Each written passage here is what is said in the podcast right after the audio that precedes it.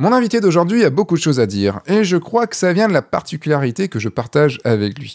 Quelle est cette particularité? À part le fait d'être photographe de mariage, bien sûr, c'est entre autres ce dont on va parler cette semaine dans ce podcast, dans lequel je reçois le photographe de mariage Thibaut Chap.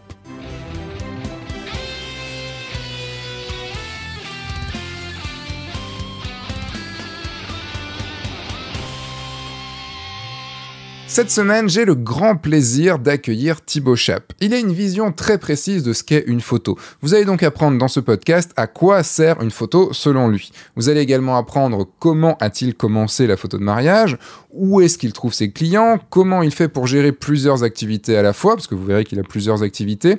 Nous parlerons aussi de la particularité que nous partageons ensemble, et en bonus, nous parlerons de ce qu'est l'argent pour lui. Parce que oui, ça reste un podcast marketing, et il faut bien parler d'argent de temps à autre. Et avant de poser à Thibaut ma question habituelle, eh bien, un petit appel à l'action, j'ai une formation gratuite de 7 jours qui va vous apprendre comment trouver vos clients. Donc, chaque jour, vous recevez un mail, et dans ce mail, vous avez un lien vers une vidéo, et même un exercice à la toute fin, et vous apprendrez des techniques pour pouvoir trouver vos clients, donc vos couples de futurs mariés. Le lien pour recevoir cette formation se trouve directement dans la description. Et maintenant c'est parti, bah, je vais poser à Thibaut la question qui fait stresser. Donc Thibaut, est-ce que tu peux me faire ton un elevator pitch de ton activité de photographe? Déjà, est-ce que tu sais ce qu'est ce qu'est un elevator pitch? Qu'est-ce qu'un elevator pitch? C'est en gros, tu te retrouves dans, dans un ascenseur, tu as quelques étages pour pouvoir euh, vendre, enfin te faire connaître et vendre à la personne qui euh, vendre ton projet à la personne qui est là et que tu voulais absolument rencontrer et que juste tu le rencontres pile poil dans un ascenseur. Quel bonheur. Alors moi j'ai tendance à me présenter comme étant le, le, le conservateur du patrimoine des familles. Euh, je, je, crois fort à l'importance de la valeur patrimoniale de, de, de mon métier et je participe à la création, à la conservation des choses qui ont le plus de valeur dans l'histoire des gens qui sont euh, qui sont les trésors de leur famille, qui sont leurs photographies des moments qui ont rythmé leur vie. J'ai l'intime conviction que le patrimoine euh, immobilier est important, mais qui vaut rien comparativement aux souvenirs qu'on pourra transmettre à nos enfants à travers euh, les images et les moments qu'on a vécu avec eux. C'est bon, on va pouvoir on va pouvoir en parler. Et ce podcast va être un peu différent des autres pour pour une raison, c'est que contrairement aux autres où j'ai où je prépare pas mal de questions, là euh, en fait, pour te dire un petit peu comment ça s'est passé, j'ai eu une insomnie cette nuit. Euh, j'ai dormi, j'ai réussi à aller dormir vers, à aller dormir vers. Ah, tu vois, j'arrive même plus à parler. J'ai réussi à aller au dodo, au lit et dormir à 6 heures. Ok, quand je me suis levé, ok, on, a pu faire un truc en. J'ai 3 heures de 3 heures de sommeil, ça se voit, j'ai des cernes qui tombent bien. Et euh, j'ai cherché du coup dans la nuit euh, via la préparation de mon assistant euh, des choses à, à te des questions à te poser et je sais pas mon cerveau voulait pas donc euh, j'ai entendu j'ai beaucoup entendu parler de toi on s'est donc tu es sur ce podcast parce qu'on s'est croisé au on s'est croisé au détour d'une porte au, au, congrès du FFPMI. Au congrès des métiers de l'image à la FFPMI, ouais. À, à, Grenoble il y a deux mois maintenant. Et comme je sais que ton nom est plutôt connu dans le milieu et tout, euh, moi, je vais, je vais te poser les questions vraiment comme ça vient. Ça va être une, ça va être juste une discussion. Euh, J'ai pas d'axe précis et ça va être à la rencontre de Thibaut Chap. Volontiers. C'est très bien. Donc là, euh, j'ai envie d'embrayer tout, déjà sur ce que tu viens de dire, sur ce côté patrimonial et tout ça. Je suis assez d'accord avec toi, mais euh, c'est la façon dont, dont, dont, tu le formules et l'axe que tu, euh, que tu prends. Je vais te donner mon point de vue là-dessus. Et comme ça, on va pouvoir en, on va pouvoir en discuter. Euh, je trouve que ce point de vue euh, patrimonial, tout ça, est, est devient la, tellement la norme maintenant que, euh, beaucoup de photographes en, en, en mmh. usent et en abusent.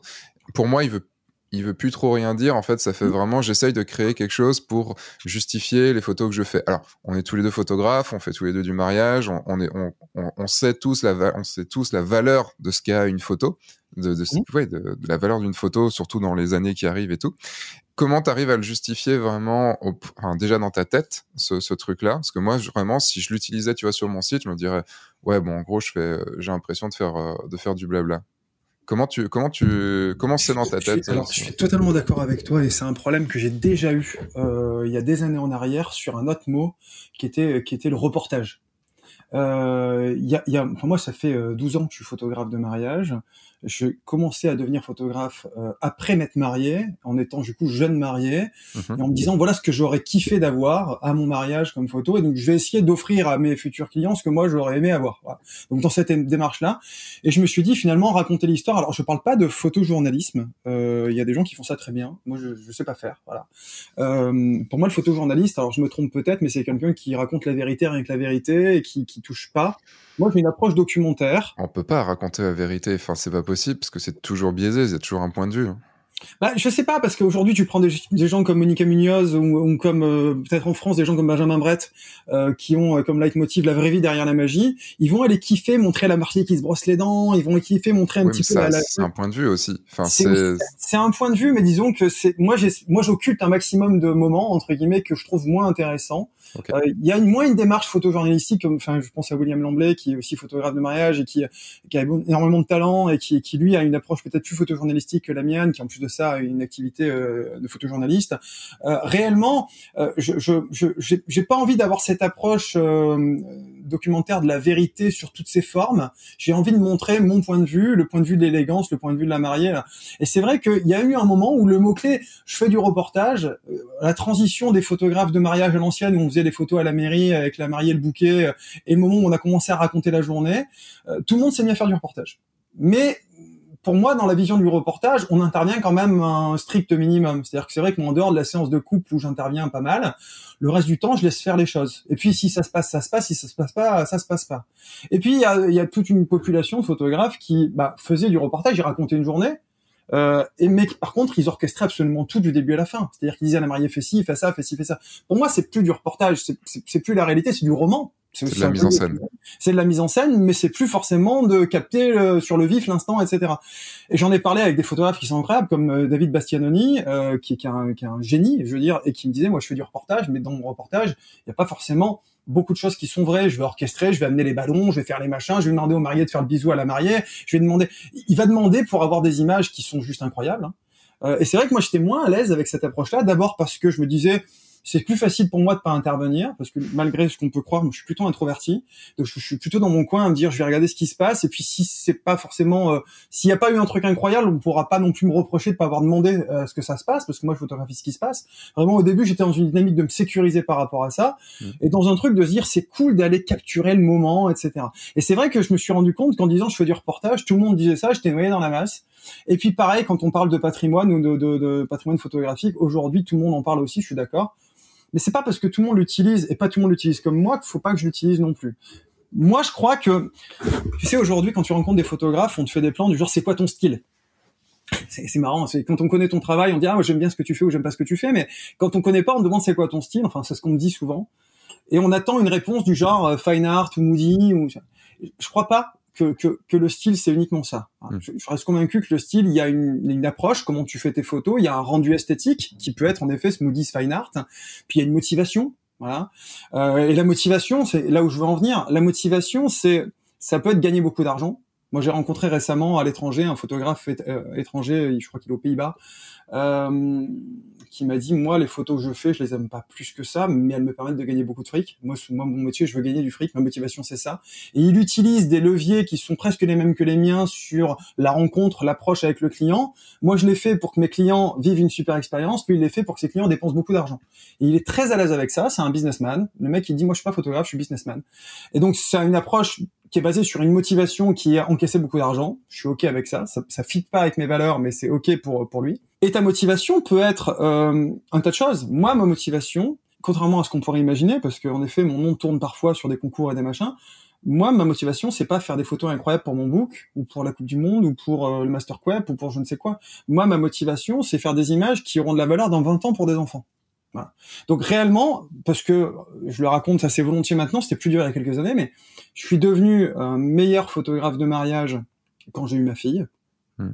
qui maintenant a 9 ans. Euh, j'ai compris l'importance que pouvait revêtir le regard d'un papa sur sa fille euh, le jour de son mariage, en me disant c'est vrai que le jour où ma fille se mariera, ce sera quelque chose. J'ai compris l'importance que pouvait revêtir le regard de sa fille sur son papa, en disant euh, mon papa c'était mon héros. Je l'ai entendu moi en, en 2015 sur un mariage, ça a été révolutionnaire pour moi. Euh, Le moment où j'ai une, une de mes mariées qui a, qui a fait un petit, un petit, un petit discours à son père pendant la cérémonie, tu dis waouh. enfin, il y a un moment ou un autre où euh, voilà, il y a une histoire de famille qui est au-delà de l'histoire du couple dans le mariage. Euh, et j'ai compris encore plus euh, l'importance de ce que je faisais le jour où j'ai perdu ma maman. Ma maman était opératrice chez Kodak, donc la photo fait partie de ma vie. J'ai énormément de tirages papier à la maison et c'est tout ce qui me reste. Hmm. Et c'est peut-être un peu dur d'en parler là, mais Parce que enfin, quand tu dis, t'as quand même, t'as des photos d'elle ou c'est juste ce qui dresse, c'est ce qu'elle a fait elle? Ah non, non, bah, elle n'était pas photographe. Mon père était photographe amateur averti. Ma mère faisait, faisait, elle travaillait chez Kodak, hein, donc elle faisait du tirage, elle faisait du développement de films et tout. Mm-hmm. Mais j'ai des photos d'elle. J'ai des photos d'elle jusqu'à la fin. Hein. Elle a été malade, je l'ai accompagnée, euh, voilà. Donc, euh, mais euh, et puis j'ai des super images, j'ai des super souvenirs. Et dans mes images, il y a des, il y a des trucs, il y a des, ça peut paraître perché ce que je vais dire, mais euh, je suis convaincu que dans une image, il y a les cinq sens. Il y a, il y a des sons, il y a des saveurs, il y a des senteurs, il y a des odeurs, il y a des.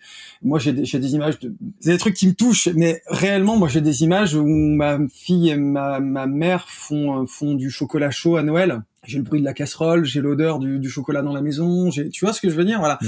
Il y a, il y a, il y a de l'histoire et, et, cette photo, moi, elle a une valeur folle dans mon histoire parce qu'elle fait partie de, de, de choses que j'ai le plaisir d'avoir et que j'aurai le plaisir de transmettre et que j'espère que ma fille un jour montrera à ses enfants, à ses petits-enfants en disant, elle, c'était ma grand-mère. Je l'ai pas connue longtemps, mais le peu que j'en ai connu, et c'est marrant parce que quand ma fille parle de ma mère, elle dit ah, elle était gourmande et elle était marrante. Et, et, finalement, on se rappelle pas forcément des visages, on se rappelle des instants, on rappelle des gens, on se rappelle. Et nos photos, elles doivent pas se contenter de montrer le visage des gens. Je veux dire ça, on a tous des téléphones portables qui le font aujourd'hui. Nos photos se permettent de témoigner ce qui s'est passé dans la vie des gens et, de qui ils étaient, l'interaction qu'ils avaient les uns avec les autres. Et, en fait, moi, ma quête, elle est là. C'est raconter l'histoire des familles. Alors parfois, moi, j'ai une activité studio, dont on parle pas forcément aujourd'hui parce qu'on parle de mariage, mais au studio, je rencontre des familles, des grossesses, des enfants qui viennent avec leurs grands-parents, etc., etc. Mais au mariage, c'est pareil. Au mariage, c'est un moment unique où la famille de l'un et la famille de l'autre vont se rencontrer pour la première fois parfois, où les amis des uns des autres, les collègues de boulot des uns des autres, les cousins, les...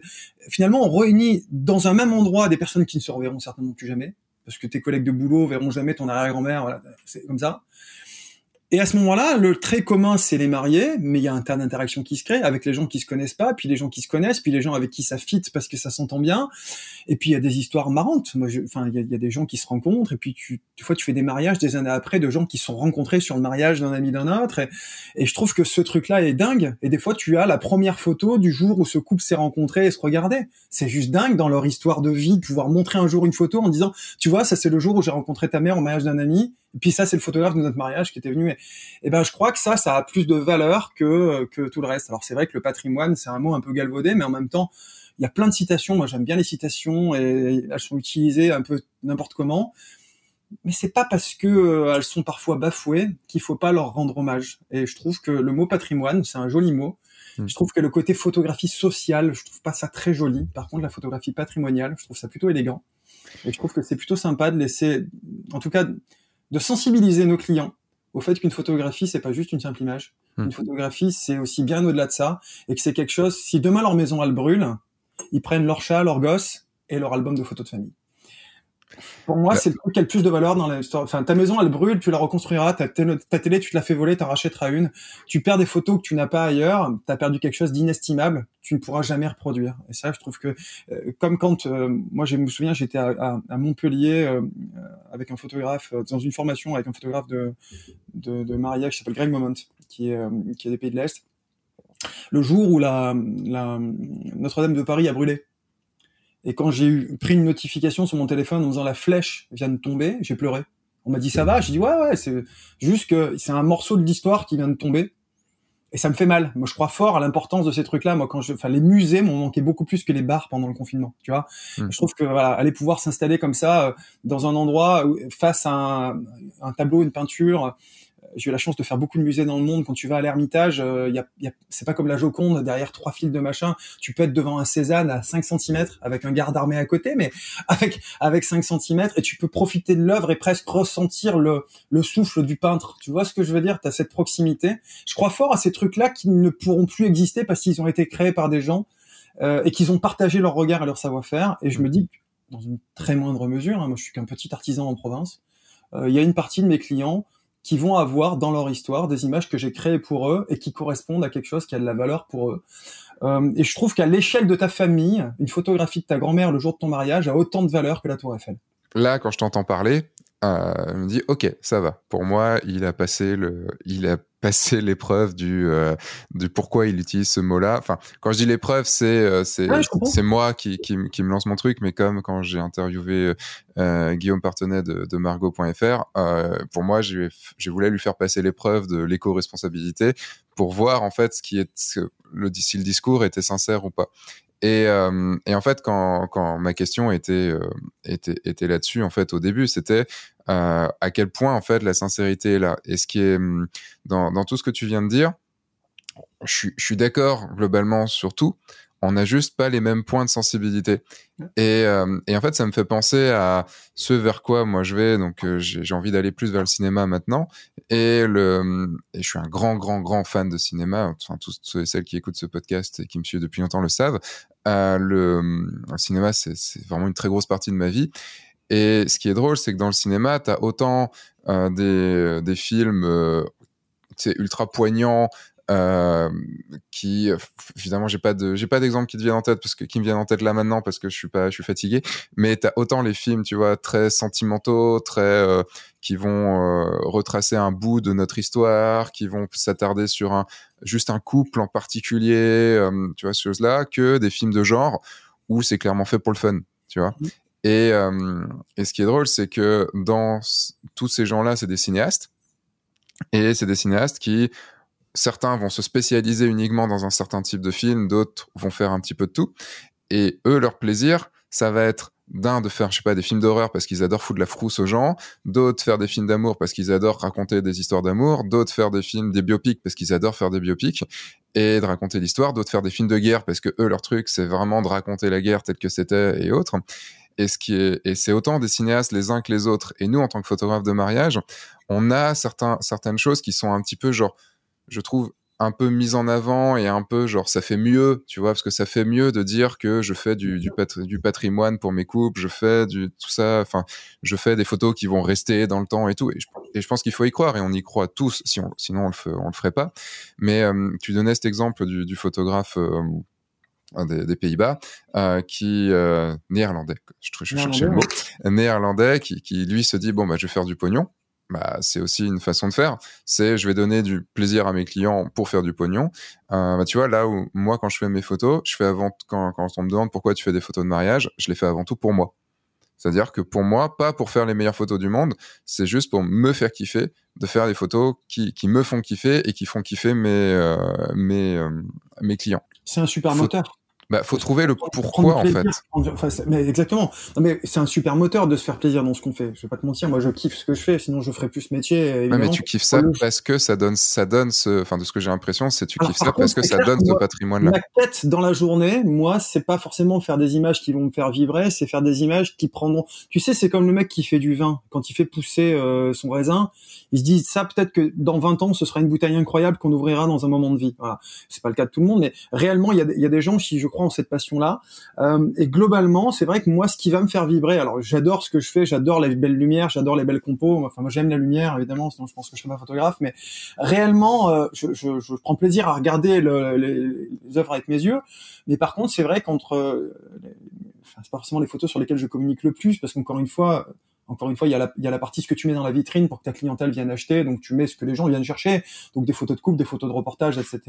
Mais les photos qui ont vraiment du sens et de la valeur pour moi, celles dont je suis très fier, c'est celles qui racontent, euh, qui racontent un morceau de l'histoire de mes familles. Et c'est clair que ma quête, elle est dans le regard des interactions. Elle est dans, on parle souvent de mon travail sur l'émotion euh, dans, dans les photographies de mariage. Souvent des clients qui me disent, nous, euh, on est venu te voir parce qu'on a adoré l'émotion que dégageaient tes photos.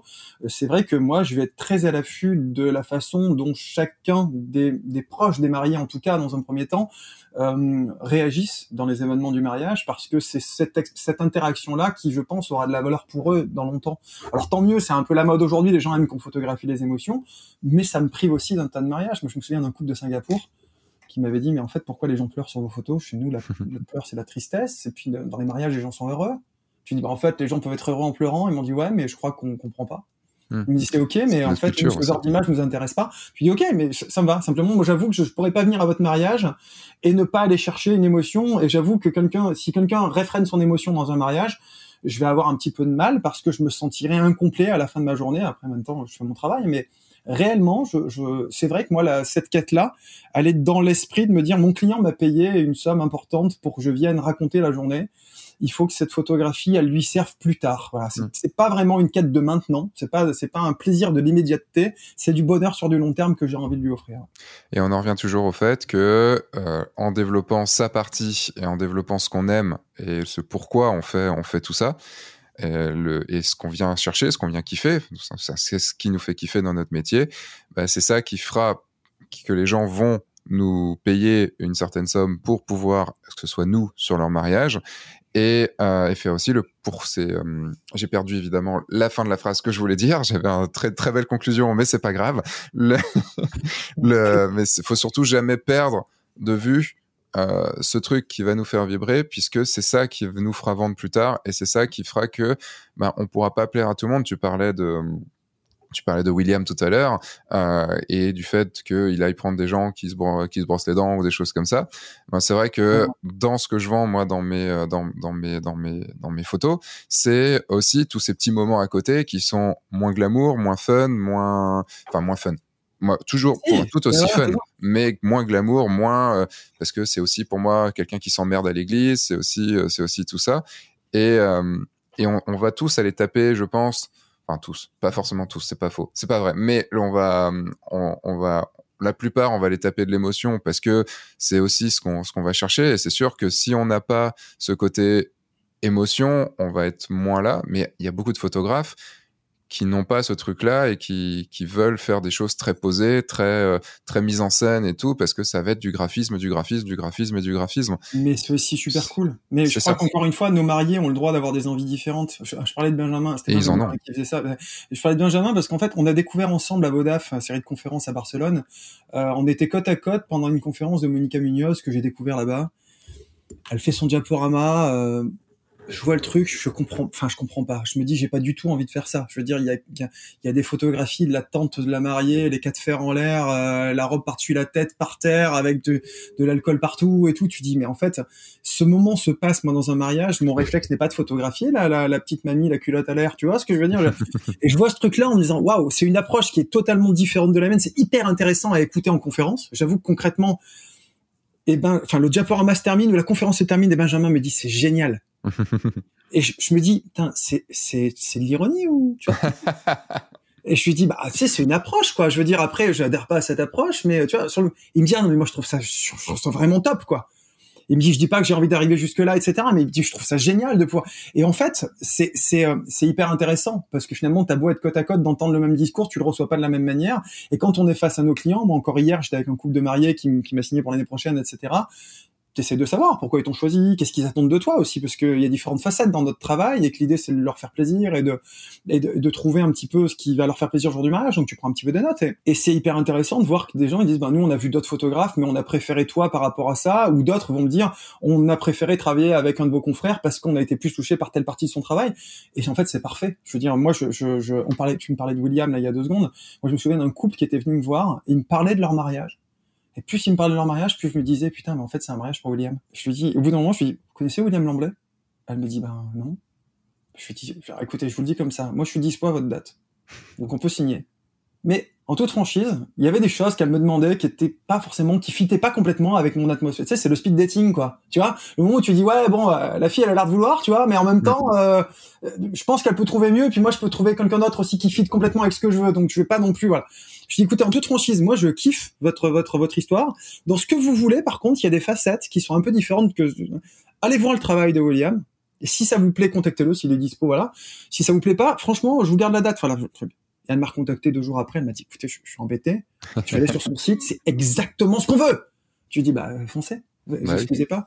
Et j'en ai parlé avec William un ou deux ans après en disant, tu te rappelles de ces c'est moi qui te laisse envoyer. Ils étaient même pas au courant, même pas ils l'ont appelé en disant c'est Monsieur Chap qui vous a dit, salaud. Mais réellement, les gars, moi je me suis, il m'a dit, c'est un mariage que j'ai kiffé, dans lequel j'ai adoré. Parce qu'encore une fois, je connais bien, je connais bien aussi la façon de fonctionner de chacun et tout, mais enfin, en tout cas, par rapport à ce qu'on faisait à l'époque. Et réellement, je crois qu'un au même titre qu'il y a euh, des, trucs qui sont qui dans les mariages, dans les mariés, etc. Je pense qu'il faut qu'on rencontre des clients qui vont marcher avec nos valeurs, avec nos envies, avec ce qui nous fait vibrer, avec notre pourquoi. Hein, tu en parlais. Euh, et, et, réellement, euh, je, je, sais que c'est plus simple de, de s'afficher auprès de son client en disant voilà moi ce que je veux faire et voilà ce que je sais faire il prend, il prend, il prend pas, c'est pas grave en fait. Je pense que c'est trop important le choix de son photographe de mariage pour pouvoir faire du commercial en disant prends-moi à tout prix. Tu vois ce que je veux dire? Moi, je préfère ne pas être pris sur un mariage parce que je suis pas la bonne personne plutôt que d'y être et de, me dire putain c'était une erreur de casting et je suis pas au bon endroit, je suis pas à ma place ce jour-là. Et c'est vrai que j'ai la chance aujourd'hui. Alors je, je fais pas de la sélection de clients, je refuse pas de clients. je suis pas dans, je, des photographes qui le font sûrement, mais moi c'est pas mon cas. Par contre c'est vrai que je, très rapidement quand je rencontre un client, je lui explique moi ce que je fais pourquoi je le fais, ce qui a de la valeur pour moi. Et je leur dis voilà, soit ça marche pour vous et je suis ravi, soit c'est pas ce que vous voulez. Dites-moi que je vous dis si réellement je suis la bonne personne ou pas. Et quand ils m'expliquent ce qu'ils veulent, parce que bah, des fois ils m'ont vu ou ils ont entendu parler de moi par l'intermédiaire, écoutez, moi, allez voir plutôt un tel ou un tel ou un tel qui seront peut-être plus proches de vos sensibilités. Et ça se passe toujours mieux. Et, euh, et je suis ravi que les copains puissent remplir euh, leur saison avec des clients qui leur correspondent et de remplir ma saison avec des clients qui, qui me correspondent. Et je rejoins ce que tu disais sur cette importance de euh, communiquer sur ce qui est, enfin connaître et communiquer sur ce qui a de l'importance pour nous Mm. parce qu'on s'éclatera d'autant plus, c'est qu'on éclatera d'autant plus nos clients. Et c'est un, cercle vertueux cette histoire. C'est un cercle vertueux, mais on met du temps à y arriver. Enfin, le, le c'est vrai que le truc, c'est que ça, on peut le dire maintenant parce qu'on a 12 ans d'expérience et euh, on a commencé en 2009 tous les deux et, euh, et, euh, et, on a su aussi faire ça au fur et à mesure. Quand on, quand on se lance, c'est difficile parce que quand on se lance, on sait pas ce qu'on veut, on sait pas ce que, enfin, qu'est-ce qui va plaire et il est compliqué de se dire bon bah je vais refuser des gens ou je vais deux choses. si je peux me bah, permettre d'intervenir, parce que pour le coup, euh, il y a un truc super intéressant. Déjà deux choses. Euh, c'est pas parce que euh, au début quand tu as défini ce que tu voulais faire, parce qu'il y, y, a deux histoires dans l'histoire. Il y a le côté genre, je sais pas forcément où je veux aller, et puis une fois que tu veux y aller, c'est pas pour autant, euh, surtout sur la photographie de mariage, entre ce que tu fais, ce que ton client y voit, le moment où tu le fais, que tu le montres, fait, il se passe vite trois ans quand tu fais un virage dans ta carrière, hein, donc ça mm. peut prendre du temps en mariage. Euh, c'est pas parce que euh, tu vas pas communiquer sur 100% de tes clients, parce que tu cherches ta clientèle, que tu ne peux pas accepter en effet des contrats qui sont alimentaires pour faire vivre ton entreprise. Moi, je suis le premier à le dire auprès des, des, des photographes que j'accompagne aussi en disant attends, il y a euh, la stratégie de ton entreprise sur la communication, sur ce que tu veux faire à terme, et puis il y a aussi bah, le client qui se présente euh, que tu vas prendre pour l'instant en lui expliquant quand même que tu as cette sensibilité là et tu prends pas un truc qui complètement l'opposé de ce que tu sais faire, mais tu peux prendre un truc que tu sais faire, mais sur lequel tu n'as plus envie de travailler. Encore une fois, dans une transition photographique entre deux styles où tu peux continuer. Après, en toute sincérité, moi, j'ai changé plusieurs fois d'axe de priorité par rapport à pourquoi le mariage. Hein. Je veux mmh. dire, réellement, moi au début j'y suis arrivé euh, pour des raisons, et puis j'ai continué pour d'autres raisons, et puis aujourd'hui je suis là-dedans, et peut-être que dans cinq ans, parce que là je te disais, moi j'ai changé mon axe de pensée quand j'ai eu ma fille, quand j'ai perdu ma mère, mais demain il peut m'arriver un autre événement de vie, une révélation quelconque, euh, je ne sais quoi, et, et me dire, euh, et me dire, moi ce qui m'intéresse, c'est de faire tel type de photo ou tel type de photo pour telle ou telle raison. Je pense que nos envies ont le droit d'évoluer, notre notre notre destination doit évoluer. D'ailleurs c'est une question qu'on m'a posée il y, a, pas si longtemps que ça, en me disant est-ce que tu comptes changer de métier un jour? Peut-être. Je faisais autre chose avant, je ferai peut-être autre chose après. Et le jour où je serai plus, clairement, moi j'ai commencé, j'avais 25 ans, euh, je me marié à mon âge, quoi, tu vois. Euh, aujourd'hui, je. je... T'as quel âge actuellement? J'ai 41 ans. 41 ans. donc je me dis que pour l'instant ça va, mais dans 10 ans, est-ce que je serai encore en adéquation avec les besoins? Tu sais, quand, quand les mariés commencent à te vous voyer et que les parents des mariés commencent à te tutoyer, c'est pas bon. c'est pas, bon. C'est là où il faut te faire une teinture des cheveux pour enlever les cheveux blancs, un truc comme ça. non mais réellement, je me sens, je me sens encore euh, suffisamment en lien avec mes mariés euh, parce que je touche aussi des gens qui partagent les mêmes valeurs que moi et que je suis pas si loin de leur âge. Et puis j'ai aussi des mariés qui ont mon âge et plus. Hein, voilà, encore une fois, on n'est pas obligé d'avoir des mariés de 25 ans. Mais c'est vrai que j'ai moins de mariés de 20 ans que de mariés de 35, donc c'est vrai que pour le coup, euh, j'ai des mariés qui ont entre 25 et 45 ans en général, donc ça fit un peu avec mes valeurs. Par contre, la façon dont je fais mon mariage aujourd'hui avec mon sac à dos, mes deux boîtiers, etc., etc. Bon, j'ai fait du renfort euh, pendant toute le confinement, c'est bien, j'ai pu travailler un peu pour assumer ma saison. Moi, dans 10 ans, est-ce que j'aurai encore la foi, la force et la capacité à encaisser ce que j'encaisse en termes de charge de travail? Peut-être pas. Et je pense que le jour où je me lèverai le matin en me disant « Oh non, je fais un mariage bah, je pense qu'il faut que j'arrête. Tu vois, le matin, je crois que le mariage c'est trop important pour que le, jour où tu te sens plus la foi, euh, tu fasses autre chose en fait. Alors le euh, matin, toi, tu te lèves et tu fais putain, c'est cool, j'ai un mariage. Ah ouais, carrément, ouais. D'accord. Ah, moi, ah, c'est l'inverse. Moi, c'est à chaque fois que j'ai un truc comme ça, je fais oh, putain. Tu vois, c'est comme ce matin. Bon, après, j'ai pas beaucoup dormi et que j'ai mis mon réveil à 9h30 pour quand même être là. Je fais oh, putain, j'ai un podcast, fais chier, quoi. Mais après, quand j'y suis, ça va, tu vois. Mais ça, après, je pense que c'est histoire de mentalité et tout. C'est juste que moi, quand j'ai un mariage, c'est oh putain, fais chier, je dois y aller. Puis après, quand ça commence, c'est allez, c'est parti et c'est trop bien, quoi. Non, moi, je suis super content d'aller au mariage. En fait, tu sais quoi, je suis une espèce d'excitation de me dire qu'est-ce que c'est aussi ça dans l'approche du reportage, le fait de pas contrôler ce qui va arriver, tu vois, de te dire ok, qu'est-ce que je vais avoir? Euh, comment va être l'atmosphère du lieu? Comment est-ce que comment est-ce que la mariée est-ce qu'elle va être stressée? Est-ce qu'elle va être joyeuse? Est-ce qu'elle va être euh, parce que moi j'ai des mariés c'est la teuf le matin, ça boit des coups, ça rigole et puis j'en ai qui sont super stressés. Il y en a où il y a beaucoup de monde, les bridesmaids qui sont au milieu et ça bouge, il y a déjà de la foule dès le matin. Puis il y a des trucs où des fois t'es juste tout seul dans un truc très pieux où il y a juste la mariée, la maquilleuse, pas de bruit, pas de musique. Tu vois, il y a des atmosphères et, en fait l'idée c'est aussi c'est qu'est-ce que je vais vivre comme expérience, comment je vais la ressentir, comment je vais la raconter? Tu vois, c'est une quête et je trouve ça super intéressant. Et euh, moi je me prends un coup de mou euh, après les cérémonies en général et avant les photos de couple parce que je fais les photos de couple euh, bah, moi en Provence, coucher de soleil, tout ça. Une fois que le rush des préparatifs, ça monte, les cérémonies, la pression, la réussite de la cérémonie, et que il va falloir être bon pour les photos de couple parce qu'on t'attend un peu là-dessus. C'est là où généralement je me prends un coup de ah, putain, il reste encore beaucoup d'heures de travail quand même mine de rien. Et là, faut que je sois au rush alors j'ai quand même un coup de fatigue. Je mange ma petite plate de fruits là. Et heureusement, il y a le, c'est le moment du cocktail aussi. C'est là tu peux taper dans le cocktail. Putain, alors tu sais quoi, je sais pas comment vous faites pour taper au cocktail. C'est euh, c'est Domaine Gardère qui avait fait un truc rigolo un jour dans une conférence et qui avait montré les, les mille une façons de manger dans les, dans les mariages.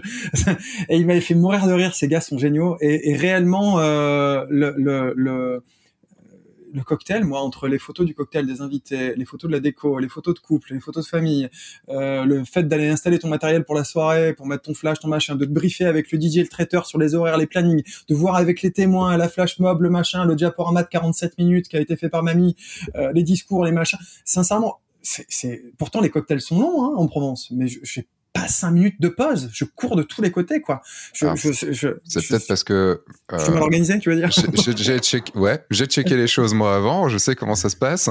Euh, j'installe pas mes flashs le soir parce que j'en installe pas. Le, j'ai pas les flash mobs, il y en a, mais c'est rare. Et, euh, et c'est surtout que bah, pendant le cocktail, euh, le, j'ai vu ce que tu as dit en premier, mais je dis non, moi ça, du coup, j'ai pas à le faire. Mais le, en fait, pendant le cocktail, moi, généralement, je m'ennuie en fait parce que j'ai, enfin, les je suis là, euh, je discute avec les gens, je fais des photos. Enfin, pour moi, c'est et c'est marrant parce qu'il y en a pour eux le cocktail, c'est le truc où il y a le plus de photos à faire.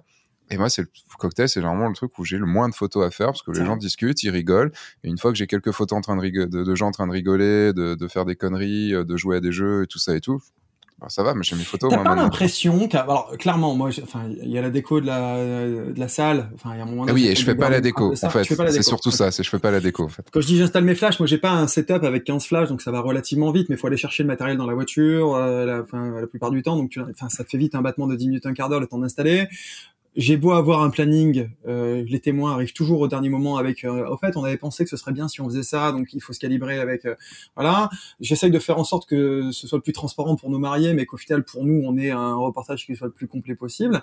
Et après, en effet, je passe en, enfin, quand le cocktail est lancé, les gens se jettent sur le buffet, c'est pas photogénique, donc je fais ce truc-là. Et quand je reviens, c'est là, ouais, tu vois, la vraie vie derrière la magie. Encore une fois, je reviens sur le truc. C'est vrai que moi, pour le coup, les gens qui ont la bouche pleine en mode hamster, je sais que c'est très, c'est très awardable comme photo, mais ça, ça me parle pas super à moi. Et, et réellement, euh, je, je vais retourner au cocktail quand les gens sont en train de se marrer. Et c'est là où je te le disais tout à l'heure ce moment où tu as une nana qui rigole à une blague d'un gars qu'elle a rencontré et qui sera peut-être son mari dans dix ans. Et, et, ce moment où la petite mamie, elle est en train de faire un câlin à son petit fils qu'elle a pas vu depuis trois ans, surtout post-Covid. On a revu mm. des retours de retrouvailles qui étaient juste dingues. Hein, ça, cette saison, c'était incroyable. Moi, j'ai fait la saison dernière, j'ai vu des, j'ai vu des papas de la mariée faire félicitations ma fille en lui tapant sur l'épaule à un mètre. Tu dis, c'est chaud. Moi, je suis rentré chez moi, j'ai pleuré, j'ai dit à ma femme, sincèrement, si c'est comme ça les mariages, je vais arrêter. Je, je, je, suis en dépression, c'est pas possible. Et l'année d'après, il y a eu un peu de tout et n'importe quoi, parfois avec peut-être pas assez de, de, de, respect d'un tas de choses, mais réellement, euh, j'ai vu le, le, retour de l'envie de se retrouver. Et j'ai vu le retour de, bah, justement des gros câlins des mamies, j'ai vu les retours des yeux pleins de larmes des enfants, j'ai revu tous ces trucs-là géniaux. Et réellement, là, au cocktail, c'est là qu'il se passe des trucs où il y a des rencontres, des rires, des plaisanteries, des moments d'émotion, des gens qui montent des trucs. Et j'ai des petits. Et puis j'essaye. Alors je sais que j'arrive pas à le faire avec tout le monde, euh, mais j'essaye de choper un chouette portrait un peu euh, à l'instantané du moment, avec une jolie lumière, avec un joli moment, parce que quand tu discutes avec les gens. Euh, quand les gens viennent au studio, ils me disent non mais nous on n'est pas très à l'aise avec les photos. Les seules photos qu'on aime bien de nous, c'est quand on est pris sur le vif. Mm. Tout le monde dit ça. C'est une vérité générale en France. Euh, sauf le... non, je dirais pas tout le monde dit ça. Tout le monde dit ça quand il le sait, mais euh, la plus sinon il y a la majorité des gens qui disent de toute façon je suis jamais bien sur une photo. Ouais, voilà c'est ça. Après quand tu leur expliques oui, mais quand vous êtes pris sur le vif ça va. Ah oui c'est vrai. Oui ça ça passe voilà. Et pour le coup s'il y a bien un moment où on peut leur offrir un souvenir d'eux euh, qui soit de qualité et qui vont potentiellement aimer, c'est bien à ce moment-là. Et d'ailleurs, c'est rigolo parce que c'est aussi à ce moment-là quand les gens ont vu que tu les as captés sur le vif, ils te font ah, tu sais genre, tu peux faire une photo avec ma femme? Et là, ils vont te la réclamer derrière, ils vont avoir une image, etc., etc. Et je le fais pas pour ça à la base, mais c'est un des leviers énormes pour la vente de nouvelles prestations derrière. J'ai des gens qui viennent me voir en me disant, tu te souviens de nous, il y a trois ans, tu nous avais photographié au cocktail, on avait kiffé ton approche, et on a aimé tes photos de nos mariages de tes amis. Et, euh, et donc c'est réellement, j'ai souvent, j'en parlais euh, l'année dernière aussi, étonnamment, euh, parce que je photographie toutes les générations, j'ai souvent des gens qui me contactent en bonjour, mes parents étaient au mariage d'un enfant d'un ami à eux, et ils nous ont dit que vous étiez bien. C'est-à-dire que c'est un truc qui m'est beaucoup arrivé, des gens qui me soient recommandés par leurs parents, genre on a vu un photographe dans un mariage, il avait l'air bien, tu vois. Euh, et des mariés m'ont pas vu, mais il y a leurs parents qui m'ont croisé un jour dans un mariage et je les ai pris en photo et la photo de nos parents sont super cool, on les reconnaît dessus, c'est spontané, c'est vrai. Et donc c'est ce genre d'image qui fait qu'on se dit bah le mec il sait faire des photos qui ressemblent aux gens et nous qui sont pas forcément à l'aise avec les photos, bah il saura nous prendre en photo. Donc finalement pendant le cocktail, je fais aussi des images qui moi me plaisent et mmh. qui et qui plaisent aussi à mes clients et dans cette optique encore une fois qui me touche de se dire peut-être qu'un jour ces gens plaisir à regarder des photos de là, de, son grand-père ou de son grand-mère en disant, bah, waouh, elle était là. Euh, un peu sur le vif, un peu dans l'instantané, alors dans l'émotion, dans la cérémonie, et puis en train de se marrer au cocktail.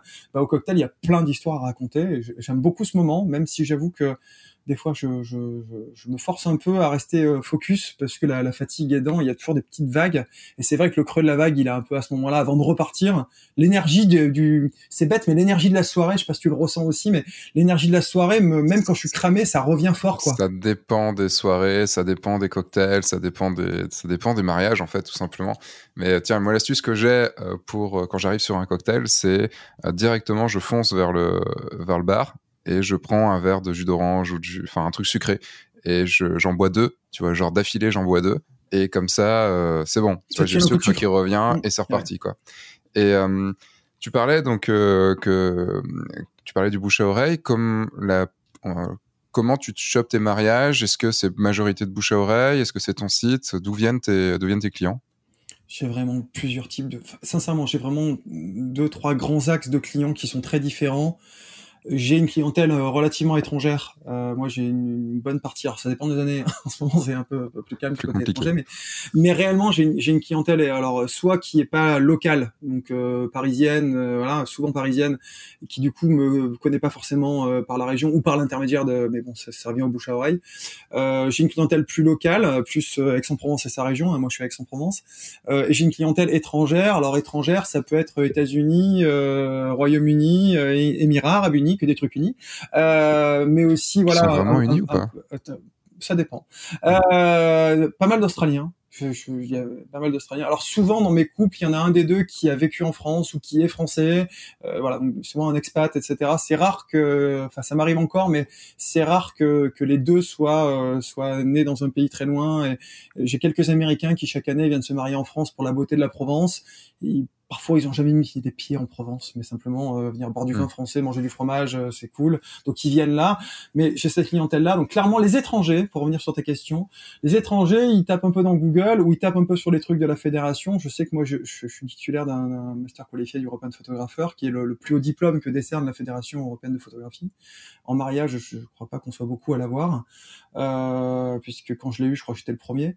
Mm. Donc euh, pour le coup, quand ils font une recherche, des Américains sont très award en fait j'ai vu des discours de, de, mariés le soir en disant oui, notre photographe, il a été awardé, il a fait.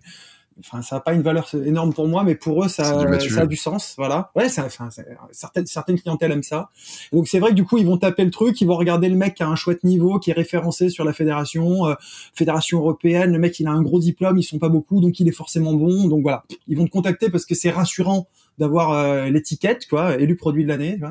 Euh, donc ça, c'est une partie de ma clientèle très lointaine qui vient me trouver plus par rapport au palmarès dans les euh, dans les dans les résultats.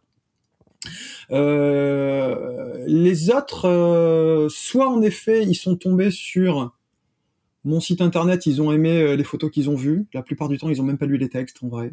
Mmh. soit ils sont tombés sur une vidéo que j'avais faite qui s'appelle les photographies sur les trésors de nos familles que j'ai fait pendant le confinement l'année dernière euh, où je parle de la photographie en général et de, de ce que je t'ai expliqué un petit peu au début. Euh, et les gens me disent, j'ai vu votre vidéo, j'ai dit, ok, c'est notre photographe. Voilà. Donc clairement, euh, ils sont tombés sur mon site, ils ont tapé mon nom dans Google pour voir les avis euh, TripAdvisor, là, le nombre d'étoiles, ils sont tombés sur ma vidéo sur YouTube, ils ont vu ça, ils t'ont appelé en disant c'est ok. Soit en effet, euh, le, le 50% restant, c'est hmm. des gens qui me connaissent par l'intermédiaire d'eux, soit une recommandation euh, d'un lieu, d'un wedding planner, soit une recommandation d'un copain prestataire, euh, photographe ou ailleurs, euh, enfin coiffeur, maquilleur, traiteur, n'importe quoi. Soit, soit c'est réellement j'ai beaucoup de personnes qui m'ont déjà croisé sur un mariage précédemment. juste là, tu vois, sur la saison prochaine, j'ai signé trois mariages de gens qui m'ont rencontré sur des mariages cette année. Hmm. Des gens qui, à l'issue du mariage, m'ont dit on se marie l'année prochaine, on s'appelle la semaine prochaine. Rien qu'en hmm. te voyant travailler la journée, je me dit putain, il a l'air bien. Après, ils regardent ton travail sur Internet, ils viennent te voir en disant, OK, nous, on t'a vu, on t'a vu travailler, nos copains nous ont dit que t'étais top, on a vu tes photos, c'est top. Ok. Donc c'est vrai que c'est souvent des gens qui m'ont vu bosser ou qui ont connaissent des gens qui m'ont vu bosser et qui m'ont recommandé. Clairement, le bouche à oreille est un gros gros faisceau. Euh... Après, moi, je, je, fais des mariages quasiment que autour de moi. Je sais qu'il y a des hmm. photographes qui voyagent beaucoup moi j'ai je fais plus ça j'ai eu fait ça à un moment alors j'ai tous les ans un mariage un peu loin hein. enfin un peu loin tout est relatif mais euh, genre à Marseille quoi. Zurich Lisbonne ouais non non mais voilà dans un pays proche quoi enfin ça fait bien longtemps que je suis pas allé faire un mariage aux États-Unis tu vois donc concrètement euh, je suis relativement en Europe mais relativement loin entre guillemets euh, mais c'est vrai que le, le, gros de mon travail est à une heure d'Aix-en-Provence mmh. c'est-à-dire à une heure d'Aix j'ai la, la French Riviera donc tout ce qui est pays de l'Est les Russes etc qui adorent ce côté un peu un peu grosse villa au bord de la mer là. Euh, et puis de l'autre côté, euh, un truc qui me parle un peu plus, j'ai toute la partie un peu Luberon, euh, vieille Pierre Château, qui touche une clientèle qui aime la Provence, donc les gens de Provence, pas mal de Parisiens aussi et de gens qui veulent, qui ont l'imaginaire de la Provence et tous les anglo-saxons, quoi, les Américains, les Anglais, qui aiment beaucoup cette atmosphère-là et que j'aime aussi beaucoup. Et je cache pas que je communique beaucoup sur les, les, jolis châteaux, les jolies Provences, les beaux soleils euh, orange du coucher, etc., euh, etc., parce que c'est quelque chose qui me parle, qui me touche, et, euh, et puis je les montre beaucoup. Qu'est-ce que tu as fait pour, pour arriver à ça? Parce que, donc, on, on va. Je te propose de retracer un peu ton parcours, hein, parce qu'on a commencé la même année, donc c'est un, peu, c'est un peu drôle. Et enfin, moi, j'ai eu ma première vraie saison en 2010, mais j'ai commencé à, à, chercher en 2009. Et déjà, euh, et j'ai envie de voir en fait ce que comment tu es arrivé euh, là où tu es maintenant et euh, sur d'un point de vue marketing, d'un point de vue stratégie, enfin quelle stratégie tu as pu avoir si tu en avais et tout ça et que tu as monté aussi ton studio sur sur X, donc voir aussi pourquoi tu as voulu tu as voulu faire tout ça. Donc en 2009, qu'est-ce qui s'est passé dans ta vie pour que tu te dises allez, hop, je, je vais me lancer dans la photo de mariage? C'était un peu plus compliqué que ça. Je vais essayer de faire vite parce qu'il y a beaucoup d'histoires dans l'histoire, mais réellement, non, mais ouais, je suis capable de te raconter ça pendant trois heures et ça va faire chier les gens. J'ai l'impression euh, que t'es es, assez bavard, donc je suis bavard, ouais, je suis bavard. Moi, j'aime les gens, j'aime raconter, j'aime partager, j'aime m'enrichir de ce que les gens me racontent et je reste convaincu qu'on, tu sais, on, les pièces de puzzle qui se remplissent, c'est génial. En écoutant les gens parler, je trouve qu'on apprend énormément. En échangeant avec les gens, on apprend énormément et j'aime beaucoup partager aussi parce qu'en partageant, je m'enrichis aussi. Et voilà. Donc, euh, réellement, euh, moi, j'avais un métier euh, autre avant. Moi, je faisais de l'immobilier. Euh, et un jour, euh, il y a un aléa dans, mon entreprise qui fait que j'ai plus envie de faire ça. Donc, j'ai fermé mon entreprise. D'accord, tu avais ta propre entreprise. et j'ai fait un coup de moins bien euh, moralement. Euh, et je me suis dit, je vais faire un petit break. Hein, ça va pas, ça, bah, ça va me faire du bien. Et j'ai ressorti un appareil photo parce que la photo euh, faisait partie de ma vie euh, avant que je sois étudiant. Puis quand t'es étudiant, tu sais, c'était l'époque des pellicules. Hein quand t'es quand es étudiant, tu choisis entre manger et faire des photos. J'ai choisi de manger.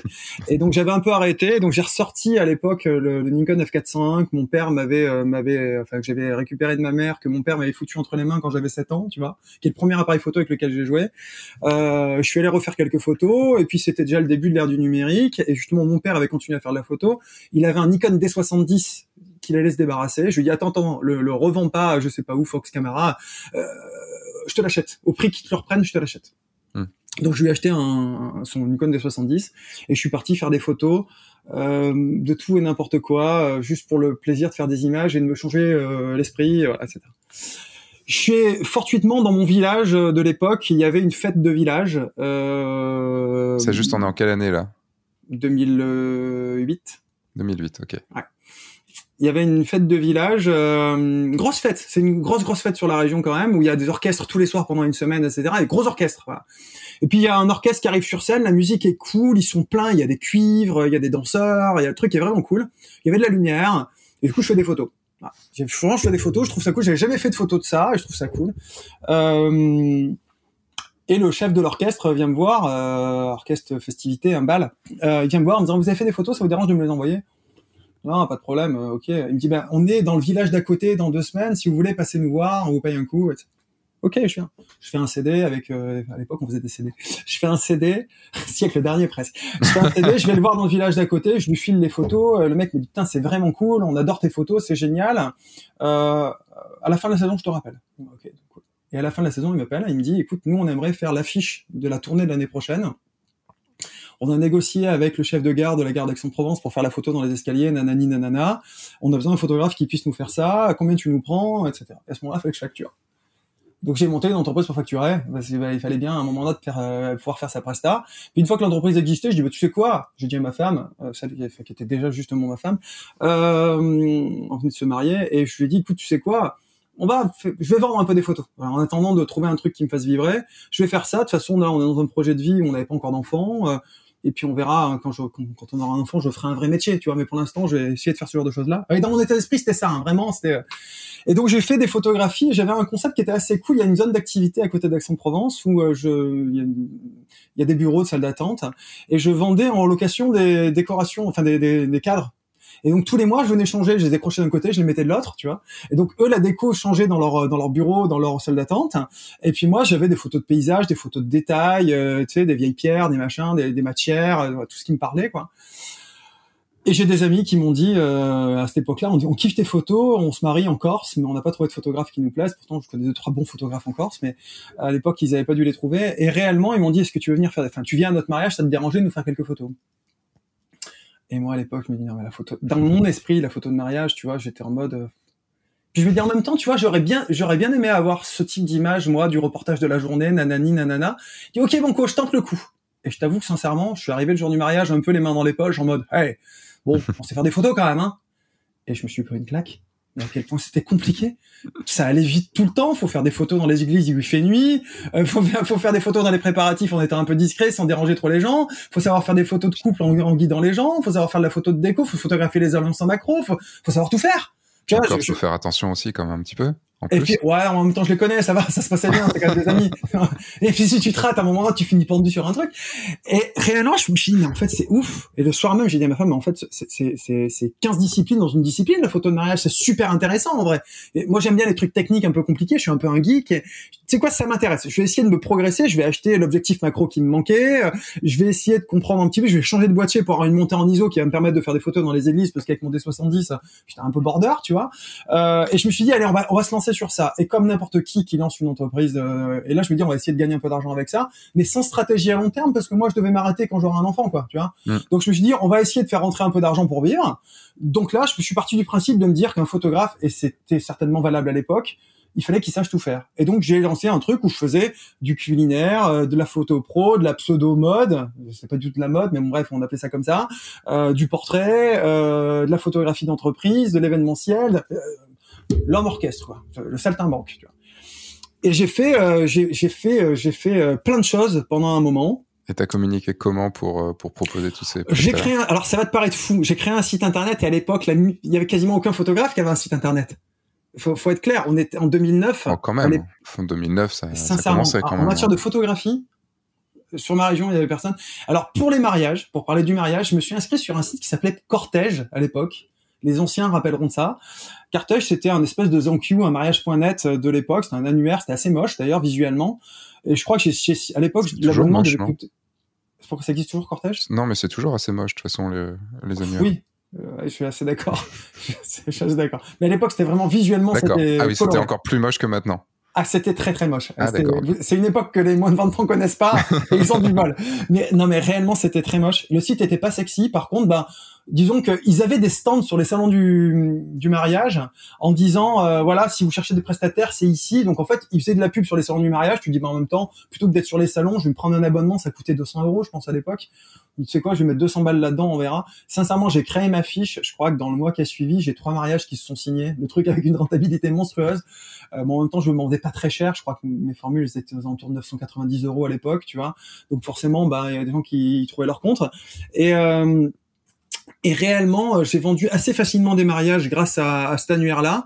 Et, et, sincèrement, j'ai beaucoup de mes clients qui me disaient, vous avez un site internet qui est clair, vous avez une plaquette avec vos tarifs et c'est clair j'avais une grille avec euh, ce que tu avais avec des croix tu vois tu as tu as pas tu vois un truc tout bête et ils m'ont dit franchement ça va et, à l'époque je crois que les photographes étaient encore dans cette transition dans le mariage entre je fais des photos à la mairie et puis je fais un autre mariage une heure après et puis un autre mariage une heure après et puis des gens qui comme moi faisaient plus de l'approche euh, documentaire de la journée euh, même si j'appelais pas ça comme ça à l'époque.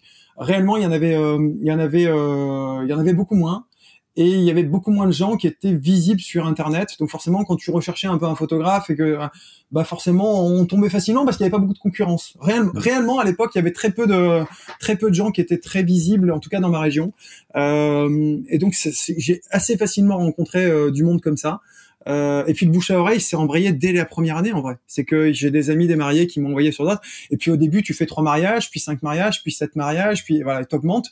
Et comme à côté, je faisais d'autres choses, bah, ça allait bien en fait. J'allais je, je, au petit bonheur la chance. Moi, je vis dans un, enfin aujourd'hui, je vis dans un village qui s'appelle Fuveau. Je vis dans le village d'à côté avant. C'est des villages. Là aujourd'hui, il y a 12 000 habitants. Là où je vis, là-bas, il y avait 4500 habitants. Tout le monde me connaissait. Donc il y avait toujours quelqu'un qui avait un projet pour son entreprise ou qui connaissait quelqu'un.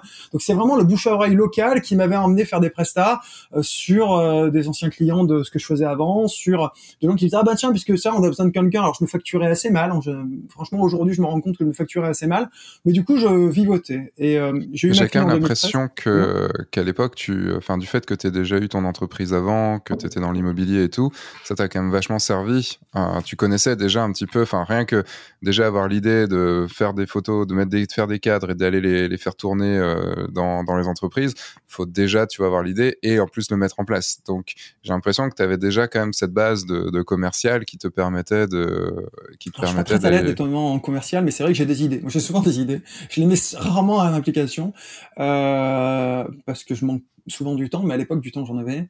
Et c'est vrai que oui, en effet, je pense que mon parcours, euh, enfin moi je suis issu de l'informatique et puis j'ai fait de la vente en magasin de meubles et puis je suis arrivé à truc. Donc c'est vrai que j'ai eu un, j'ai eu différentes facettes et puis j'ai vu aussi des erreurs qu'ont fait euh, euh, certains de mes employeurs à une époque. Tiens, j'aurais pas fait comme ça ou j'aurais fait comme ça, c'était bien. Ou j'ai appris aussi. C'est vrai que mon mon, mon, travail, mon premier emploi en France, euh, où j'étais euh, vendeur dans un magasin de Fly, Fly Meubles.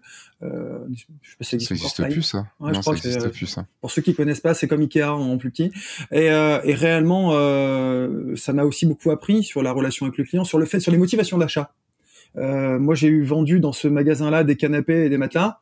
Le gars qui vient acheter un canapé, il vient refaire la déco de son salon, il est dans un kiff, il vient dépenser du fric pour le plaisir. Le gars qui vient acheter un matelas, généralement, il s'est fait virer par sa femme deux heures avant et il cherche le matelas qui est en stock dans son budget. Tu vois, ce les motivations d'achat sont pas les mêmes. Mm. Donc tu te dis à un moment ou à un autre, et c'est vrai que ça m'a beaucoup aidé à me dire, bah voilà, aujourd'hui, euh, euh, qu'est-ce que je sais faire qui va intéresser mon client et où est-ce que je vais trouver mon client qui sera intéressé par ce que je sais faire. Et c'est vrai qu'une entreprise, lui dire je te fais un leasing à X centaines d'euros euh, où tu vas avoir de la déco qui change, tu as des tableaux d'un artiste, même si t'es pas un artiste, mais bon, bref, et eh ben au final pour lui c'est pas cher par rapport à des tableaux Ikea qu'il va devoir aller chercher lui-même, tu vois. Mm. Pour une entreprise c'est plus facile, tu vois ce que je veux dire, alors que pour un particulier c'est sa thune et donc réellement il y a un moment ou un autre où il y, a, y avait cette problématique de se dire qu'est-ce que je sais faire et qui est susceptible de me l'acheter? Moi je suis convaincu de toute manière, quel que soit ce qu'on fait, il y a quelle est ma compétence, euh, est-ce que le monde en a besoin et qui est prêt à payer pour ça? Et une fois que ça s'est aligné, euh, euh, tu sais, tu vois partir des fois des offres sur des, sur des trucs qui sont nouveaux ou pas nouveaux. Il y a eu l'époque du boudoir, l'époque de la photographie de reportage d'accouchement. il y a un moment ou un autre où c'est des trucs qui sont des disciplines qui, qui sont en progression ou en découverte, etc., etc. La question est de se dire, ok, qui, qui est susceptible de faire ça? Qui est susceptible d'acheter ça? Est-ce que j'ai la compétence pour le faire bien euh, Et à quel tarif on est prêt euh, à y mettre? Et puis il y a des prestations, des fois tu dis ça, ce serait génial de le faire, mais personne n'achèterait ce tarif-là. Mm. Par exemple, les, suivis de grossesse, moi je fais de la photo de grossesse, les photos tous les mois avec la future maman, avec le ventre qui grandit, je les fais à ma femme. Aujourd'hui, si je devais le facturer pour être rentable, je suis pas certain que quelqu'un me, me, l'achète. Régulièrement, j'ai des gens qui me le demandent. Je vous donne le tarif que ça représente. Ils me font ah ouais. Tu dis mais en même temps, une photo tous les mois, horaire régulier, nanani, nanana, pour essayer d'avoir un truc cohérent en termes de mise en lumière, tout ça, tout ça, tout ça, c'est beaucoup de boulot, c'est une séance, bah, finalement, ça fait quand même neuf séances plus la séance finale. Bah ben, l'un dans l'autre, ça fait un coup. Voilà. Et donc euh, réellement, je préfère pas leur mentir en leur disant que ben voilà, c'est du boulot parce que tu peux pas te permettre de rater une étape parce que t'as pas envie ou parce que t'es débordé. Donc c'est aussi un engagement pour toi. Et si t'en prends trois quatre comme ça, ben ça commence à être déjà euh, un volume de charge de travail sur ton année, alors que ben, j'ai aussi des déplacements, etc., etc. Donc euh, réellement, c'est vrai que j'ai une vision, en tout cas sur la, la rentabilité d'une offre. Euh, même si, comme je le disais au départ, je calculais un petit peu au petit bonheur la chance, parce que mm. l'argent a jamais été une priorité en fait. Gagner de l'argent a jamais été vraiment une priorité. Euh, et donc je me disais voilà, et, et c'est vrai que c'est après que c'est venu cette problématique de se dire ok, maintenant je sais faire des images, j'ai un peu de notoriété. Peut-être qu'il serait bien d'avoir un modèle qui me permette d'en vivre durablement parce que ben un jour je, mon enfant va vouloir aller à la fac, il faudra que je lui paye euh, ses études euh, et son appartement, etc., etc. Donc il faut que je sois capable d'en vivre convenablement et que je puisse remplacer mon matériel pour pouvoir avoir des choses de plus haute qualité, pour offrir une prestation de plus haute qualité à mes clients. Et c'est vrai que le business plan est arrivé plus tard. Vraiment, au début, j'y suis allé un petit peu. Euh, moi, j'ai un premier virage, c'est 2013, la naissance de ma fille. Enfin, euh, je crois que quand ma femme était enceinte, en fait, en vrai, en 2012, où je suis rentré de mon premier virage de la saison et je lui ai dit, euh, j'ai pas envie d'arrêter. tu sais, je l'ai réveillée, la pauvre, elle était enceinte. Chérie, il faut que je te parle. Quoi, que tu me veux Laisse-moi tranquille, je suis enceinte, tu vois. Et je lui ai dit, je, je, je crois que j'ai pas envie d'arrêter. J'aime vraiment ce que je fais. Et elle m'a dit, mais écoute, euh, continue. Mais là, tu me laisses dormir. Et le lendemain matin, c'est ça, ta gueule, va dormir, va prendre une douche, tu pues. Et, euh, et réellement, euh, j'en ai parlé avec elle le lendemain. Elle m'a dit, écoute, si tu t'épanouis là-dedans, euh, vas-y, fonce, fais-le. Donc c'est le premier virage, c'est là de se dire, ok, je, vais continuer à faire ça. C'est pas juste une période de ma vie où je m'amuse un peu, enfin, je m'amuse un peu, où je prends du plaisir et après je repartirai dans un vrai métier. C'est vraiment comme ça que je le voyais. Euh, et la deuxième, c'est la rencontre. Euh, moi, j'ai deux photographes euh, avec qui j'ai, qui m'ont énormément apporté. C'est Étienne Clotis, photographe de mode, et, et Sophie Bourgex, portraitiste. c'est des gens que je connaissais. Enfin, Sophie, je la connaissais sur Aix-en-Provence parce qu'elle est excessivement talentueuse et que, et que forcément on la connaît. et je l'avais croisée un jour dans une soirée où où je lui disais j'en ai marre de photographier des bébés. Et elle m'a dit ah mais moi j'en ai marre de photographier des mariages. Je lui dis tu sais quoi je t'envoie mes bébés? Elle m'a dit ok je t'envoie mes mariages. On s'est mis à se faire ça rapidement. Et puis juste un peu derrière Etienne Clotis est venu s'installer. C'est un photographe parisien. Il est venu s'installer avec son Provence pour des raisons euh, familiales personnelles. Il avait un concours de mannequins euh, un Miss France, un concours de, sur la photogénie. Et, euh, il m'a contacté en me demandant ça m'intéresserait de participer à son concours parce qu'il aimait bien mes images. Donc je l'ai rencontré là. Et il a découvert mon travail, il a découvert euh, qui j'étais. Il m'a dit, écoute, moi je me marie dans un an. J'ai déjà un photographe de mariage. Par contre, je kiffe tes images, je kiffe qui tu es. Je voudrais vraiment que. Est-ce que tu accepterais que je te prenne en plus? Alors, écoute, appelle l'autre pour lui demander si ça ne dérange pas, parce que moi concrètement, je prendrais pas la place d'un autre. Il me dit non, non, mais vraiment, truc. Donc il a appelé euh, les autres photographes, le duo de photographes vidéastes qu'il avait pris, qui lui ont dit non, il y a pas de problème. Nous, on veut juste avoir la super, enfin la, super lumière du soir, c'est pour nous parce qu'on n'aura pas le temps de faire toute la séance. Mais si ça lui va, nous ça nous va. Moi, je dis c'est ok. Et du coup, euh, du coup, on, à l'issue de son mariage, il m'a dit putain, vraiment, j'ai kiffé ta façon de travailler. Et on a trouvé un concept. Euh, Étienne et Sophie commençaient, comme ils avaient deux studios, euh, tous les deux très proches de l'autre, ils ont commencé à envisager une collaboration, à travailler chacun dans leur optique. Dire Sophie dans le portrait de famille parce qu'elle est très talentueuse là-dedans, et Étienne dans la photographie de mode parce que c'est vraiment ce qui le fait vibrer ils se sont dit, et si on montait un concept ensemble, donc c'est une idée de Sophie à la base, euh, qui s'appelle la Maison de la photographie d'Aix-en-Provence, où les gens viendront comme dans un cabinet médical en disant, bah, j'ai mal aux dents, je vais voir le dentiste, j'ai mal aux yeux, je vais voir le machin, et se dire, bah, quelqu'un qui a un projet photographique pourra trouver un expert euh, là-dedans, donc quelqu'un qui est spécialiste de la photo de mode, quelqu'un qui est spécialiste de la photographie de famille, et quelqu'un qui est spécialiste de la photographie de mariage. Donc j'ai arrêté tout sauf la photographie de mariage, 2014-2015. Euh, c'était risqué parce que j'avais pris un loyer sur le Cours Mirabeau à Aix-en-Provence. Cours Mirabeau, c'est les Champs-Élysées, hein. c'est le, le, quartier le plus cher d'Aix-en-Provence. Donc on prend un loyer énorme.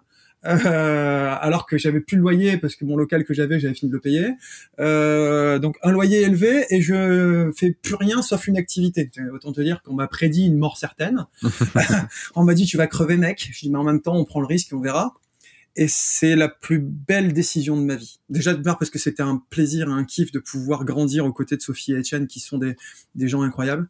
Euh, et en plus de ça, parce que parce que ça m'a permis de me concentrer, de concentrer mon savoir-faire, ma créativité sur ce qui avait du sens pour moi.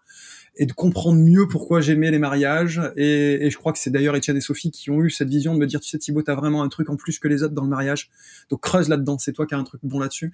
Confronté, je me souviens d'une lecture de portfolio où on, se montrait nos images pour progresser ensemble, avec leur regard euh, très spécifique à eux, avec leur regard. Et j'ai une photo que j'adorais où j'ai une petite mamie qui était à la porte comme ça de, de des préparatifs, qui regardait euh, euh, sa petite fille se préparer. Cette photo, je l'adore et, et je la vois et je la montre. Voilà, cette photo que j'aime. Et Sophie me dit ah c'est magnifique et tout, la grand-mère, la génération et tout. Et je vois Étienne qui est pas bien, tu vois.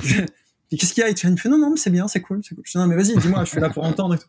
Il me dit putain mais elle est débraillée. C'est comme quoi la bite? et photographe de mode, tu vois ce que je veux dire, moi un autre. Et là, tu dis, en même temps, il a raison. Si la photo était cadrée un peu différemment, composée un peu différemment, ça parasitait pas le regard, la posture du machin. Donc, c'est vrai que le message reste le bon, mais ma composition était pas parfaite en vrai. Tu dis, bah, ouais, ok, merci. Bah, la prochaine fois, j'accorderai de l'importance à ça parce que pour moi, ça n'en avait pas. ce que tu voulais montrer au final. Ouais, mais en fait, cadrer différemment, composer différemment, ça n'enlevait pas l'histoire et ça permettait de parasiter. Donc j'ai beaucoup épuré mon travail à partir de là, d'ailleurs. J'ai rendu mon travail peut-être plus. Euh, c'est compliqué de faire simple, mais voilà. Du coup, j'ai essayé de, de, de, faire des choses plus plus simples, plus pures, euh, voilà, avec beaucoup moins d'éléments parasites à l'intérieur des images, parce que je me suis rendu compte que la sensibilité de Sophie faisait que des fois elle allait se perdre dans un truc, la sensibilité d'Étienne, ça allait des fois le parasiter sur un bidule, et du coup, ça m'a permis de, de me dire que bah si dans mes amis il y avait des personnes qui étaient choqué, c'est peut-être pas le terme, mais en tout cas qui était gêné par certaines choses dans l'image. Et c'était aussi le cas pour mes clients ou les amis de mes clients, etc., etc. Et qu'en fait, il allait falloir essayer de toucher un maximum de sensibilité pour plaire euh, dans ce type d'image à ceux qui regarderont les photos plus tard. Encore une fois, on ne sait pas qui seront les petits enfants, donc il faut qu'eux aussi puissent apprécier l'image sans se dire ah non mais cette photo ma mamie dessus elle ressemble à rien parce qu'elle est mal habillée. Donc réellement, même si pour moi ça n'a pas d'importance. Ils se diront merde, il bah, n'y a pas de filtre quoi. Ils se diront merde, il n'y a pas de filtre Instagram dessus. Ou le filtre Instagram dessus, exactement, c'est un peu le Ou Snapchat ou autre quoi. Mais euh, pour euh, pour revenir à tout ça, le donc tu as eu ces étapes et euh, est-ce que pour toi, ça a été des choix qui, sont, qui ont été compliqués à faire? Est-ce que euh, tu, ça a été des choix qui ont été naturels? Enfin, le, Parce que faire un choix de se dire, bon, ok, j'avais dit que jusqu'à la naissance de, de, mon enfant, euh, je fais ça, puis après j'arrête. Mais du coup, je décide de, de, je décide de faire autre chose. Puis à un moment, moi j'ai quand même la possibilité d'être avec deux personnes que j'adore et de monter un truc avec un loyer, donc m'engager sur des frais financiers et puis virer une partie de mon activité, c'est aussi un nouveau choix professionnel. Est-ce que ces choix ont été faciles? Est-ce que, enfin, tu pouvais pas faire autrement? Est-ce que tu les as réfléchis? Si oui, comment tu les as réfléchis? Ça n'a pas été facile du tout, vraiment c'est qu'à un moment ou à un autre, moi, je, enfin, ma femme est instite, donc on est sécurité de l'emploi, hein, donc ce qu'on est là. Par contre, elle sera jamais millionnaire non plus, tu vois ce que je veux dire? Donc réellement, pour faire vivre mon foyer, faut que je gagne de l'argent. Je veux mm. dire, j'ai pas, je, sais que des fois je discute avec des photographes qui te disent ouais, mais tu vois, moi j'avais un pécule à côté, tout ça. Pas forcément mon cas, tu vois? Donc réellement, euh, moi, il fallait que je gagne de l'argent. Euh, gagner de l'argent était important, mais m'épanouir et dans ce que je fais était plus important. Et le summum des priorités pour moi, c'est euh, c'est ma femme, ma fille je veux dire, moi, si demain ma gosse me dit, euh, papa, j'en ai ras le bol que tu fasses ce métier parce que je te vois pas, ou parce que ça m'agace, ou parce que j'aime pas ce que tu fais, je change de métier. Je veux dire, un moment ou un autre, il hors de question que mon enfant euh, se sente pas à l'aise. Euh, voilà, elle sait que l'été, elle me voit pas beaucoup et que compense autrement à un autre moment de l'année, etc., etc. Donc moi, ma priorité ultime, c'était c'était l'équilibre que j'avais avec euh, avec ma femme et ma fille. Euh, c'était m'épanouir dans ce que je fais euh, parce que je fais pas un métier j'ai pas choisi d'être entrepreneur pour m'emmerder dans mon métier voilà euh, c'est assez d'emmerde et on le voit période post-Covid à quel point euh, ben il faut aimer ce qu'on fait parce que parfois c'est pas drôle et parfois c'est pas facile. Euh, et puis il fallait que je puisse euh, vivre suffisamment. Alors l'idée c'est pas d'être millionnaire, mais en tout cas de pouvoir rentrer dans mes frais par rapport à mon travail et avoir un revenu suffisant pour me permettre d'avoir des vacances avec ma femme et ma fille, payer, payer la maison dans laquelle je vis, etc., etc. Et réellement la, la prise de non, ça n'a pas été facile parce que déjà il y avait d'autres choses que j'adorais. La photographie de grossesse c'était un truc que qui me passionne, qui continue à me passionner aujourd'hui. Je trouve que, enfin, fabriquer la vie, je trouve ça incroyable. Et, euh, et pouvoir rendre hommage aux femmes qui rendent, euh, qui, qui, fabriquent la vie, je trouve ça juste fabuleux. Donc réellement, quand on s'est dit, eh, mais en même temps, faut que tu arrêtes le studio parce que ben t'es photographe de mariage, ça a été un peu un crève-cœur. J'ai pu me rendre compte que c'est un truc que j'aime beaucoup, mais en même temps, c'est un mal nécessaire, quoi. C'est comme le mec qui se prépare aux Jeux Olympiques, il peut pas être bon partout il faut qu'il choisisse de se concentrer, de s'entraîner uniquement sur le haut ou le bas du corps ou sur son apnée ou peu importe, mais on peut pas tout faire. Et réellement, euh, ben, c'était un mal nécessaire. J'avoue qu'à ce moment-là, ça a été compliqué. Et puis la prise de risque, moi, je me souviens très bien. J'ai appelé, euh, j'ai appelé Laurie, qui est, euh, qui est ma témoin de mariage, qui est ma petite sœur, et où je lui ai dit, je sais pas, qu'est-ce que je fais, j'y vais, j'y vais pas. Elle m'a dit, à quel moment tu te rendras compte que tu es en train de te planter? Je lui ai dit, je sais pas, dans trois mois, six mois? Elle me dit, OK, en six mois, si tu es en train de te planter, ça va te coûter combien? Je sais pas, 5 ou 10 000 euros.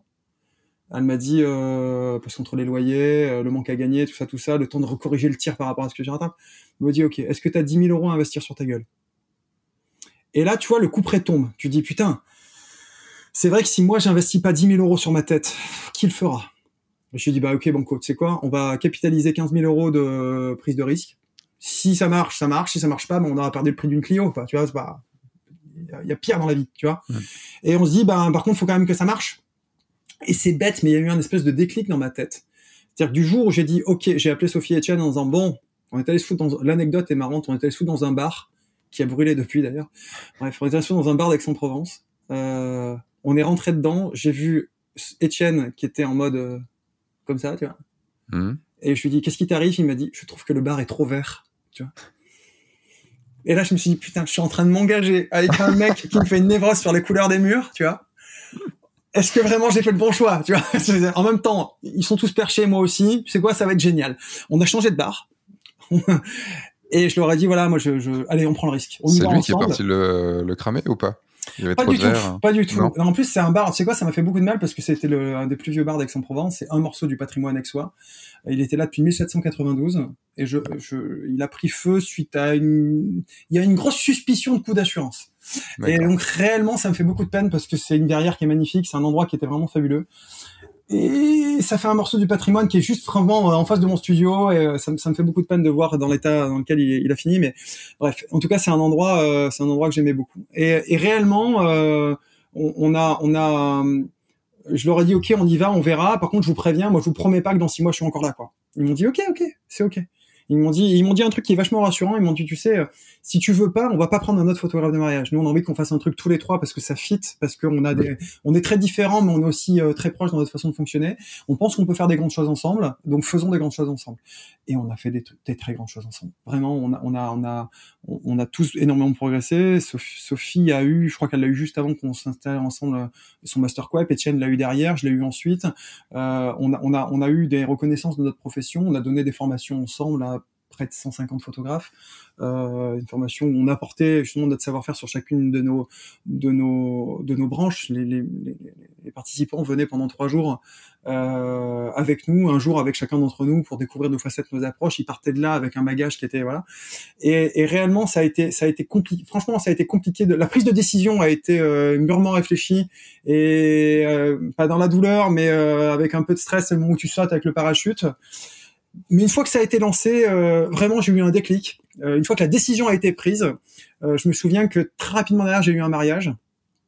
Et c'est un des meilleurs mariages que j'ai fait en vrai. C'est-à-dire que le fait peut-être de se dire, il faut que je sois bon là-dedans parce que j'aurais pas de filet de secours. Peut-être le fait d'avoir compris pourquoi j'avais choisi ce que je voulais faire et qu'est-ce que je voulais raconter. Peut-être que, eh ben, c'est devenu, voilà, le, mariage de Marine et Lionel, c'est un truc qui m'a, qui m'a qui m'a beaucoup plu, dans lequel j'ai beaucoup pleuré d'ailleurs, parce parce que c'était beau. Euh, et j'ai embrayé de ce mariage-là. J'ai fait le mariage de ces deux témoins. Et, pour le coup, euh, c'est juste, euh, c'est voilà, il s'est passé euh, il s'est passé beaucoup de choses par la suite. Mais c'est vraiment le début de le petit fil de la pelote là. Ça a commencé à ce moment-là dans la prise de décision qui n'a pas été facile, mais qui a été mesuré. Je suis quand même quelqu'un qui fonctionne beaucoup à l'instinct. Moi, je crois beaucoup à, tu sais, il y a des fois où ça sent bon, il faut y aller, même si la logique y est pas. Mais malgré tout, j'essaie toujours d'avoir un parachute de secours, un bagage, en me disant, euh, c'est la fable de la grenouille, ça. Tu vois, à quel moment tu t'éjectes de la casserole avant qu'il fasse trop chaud? Donc je me donne une porte de sortie. Je me souviens de Maxime Septi, je sais pas si tu connu Maxime, 30e euh, étage. Euh, qui était un duo de photographes de mariage, Maxime et Héloïse. Un 30e étage me dit quelque chose. Enfin, j'en. C'était un, un, un, business de photographie de mariage et euh, qui, qui oui, il faisait beaucoup, beaucoup de mariages, non? Ouais, il faisait beaucoup, beaucoup, beaucoup de mariages et euh, et du coup, euh, un jour, je l'ai entendu parler dans une conférence en disant un truc que je trouve très juste, en disant euh, tous ceux qui pensent que leur entreprise et leur bébé euh, sortaient de la salle, quoi. Je veux dire, votre entreprise doit être votre plan cul. Il faut que vous soyez capable de vous éjecter du truc parce que votre bébé, même si même s'il va pas bien, vous allez tout faire pour le sauver, vous allez vous rendre malade pour ça, etc., etc. Votre entreprise, ça doit être quelque chose qui vous fait du bien quand ça va et qui vous soyez capable de vous l'éjecter quand ça va pas. Et c'est une démarche pas totalement en adéquation avec ça, mais globalement, je trouve que c'est une bonne façon de penser, de se dire en effet, mon entreprise n'est pas juste mon enfant que je dois porter, faire survivre à tout prix. Il faut mm. accepter de se dire si ça ne fonctionne pas, je ferai autre chose. Alors, soit en réorientant mon business, hein, ça veut pas dire changer totalement la photographie, c'est arriver à se dire, bah, je vais faire euh, autre chose que du mariage ou différemment ou autrement ou euh, voilà, euh, ou complètement faire autre chose. Et à un moment donné aussi, c'est peut-être se rendre service que de dire, bon, quand je vois des mecs te dire, ça fait trois ans que je, je travaille 80 heures par semaine et que je me verse 300 euros de salaire, il y a un moment ou un autre, soit faut changer la façon de faire, soit faut soit faut changer de métier. Il y a un moment ou un autre, c'est plus possible. Je me souviens très bien au tout tout début du confinement à l'époque où on pensait que ça durait deux semaines. Quand on avait des photographes qui étaient en panique et disaient moi ça fait deux semaines, il me reste 280 euros sur mon compte. Tu dis c'est chaud les gars, c'est chaud. Deux semaines d'inactivité, 280 euros de trésor, c'est chaud. Il faut, faut, penser quand, quand ça reprendra, penser peut-être à réfléchir sur du plus moyen long terme quoi. C'est c'est compliqué. Et c'est vrai que ça, c'est un bagage que j'ai peut-être eu par mon parcours avant. Tu, euh, tu me disais que tu avais commencé à peu près un peu moins de 1000 euros le, la journée.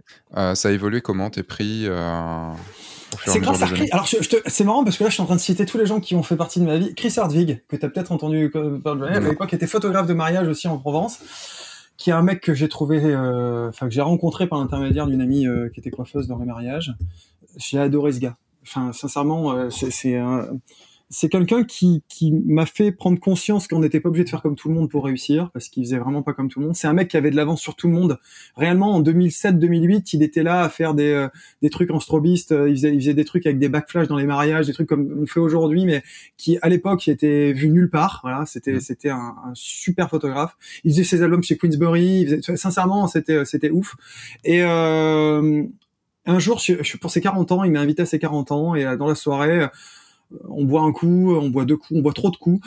il me donne son appareil photo, je sais pas m'en servir parce que c'est un Canon. Euh, j'essaye de faire des photos, on rigole, on plaisante, etc., etc. Il me dit, tu sais, t'es un bon gars.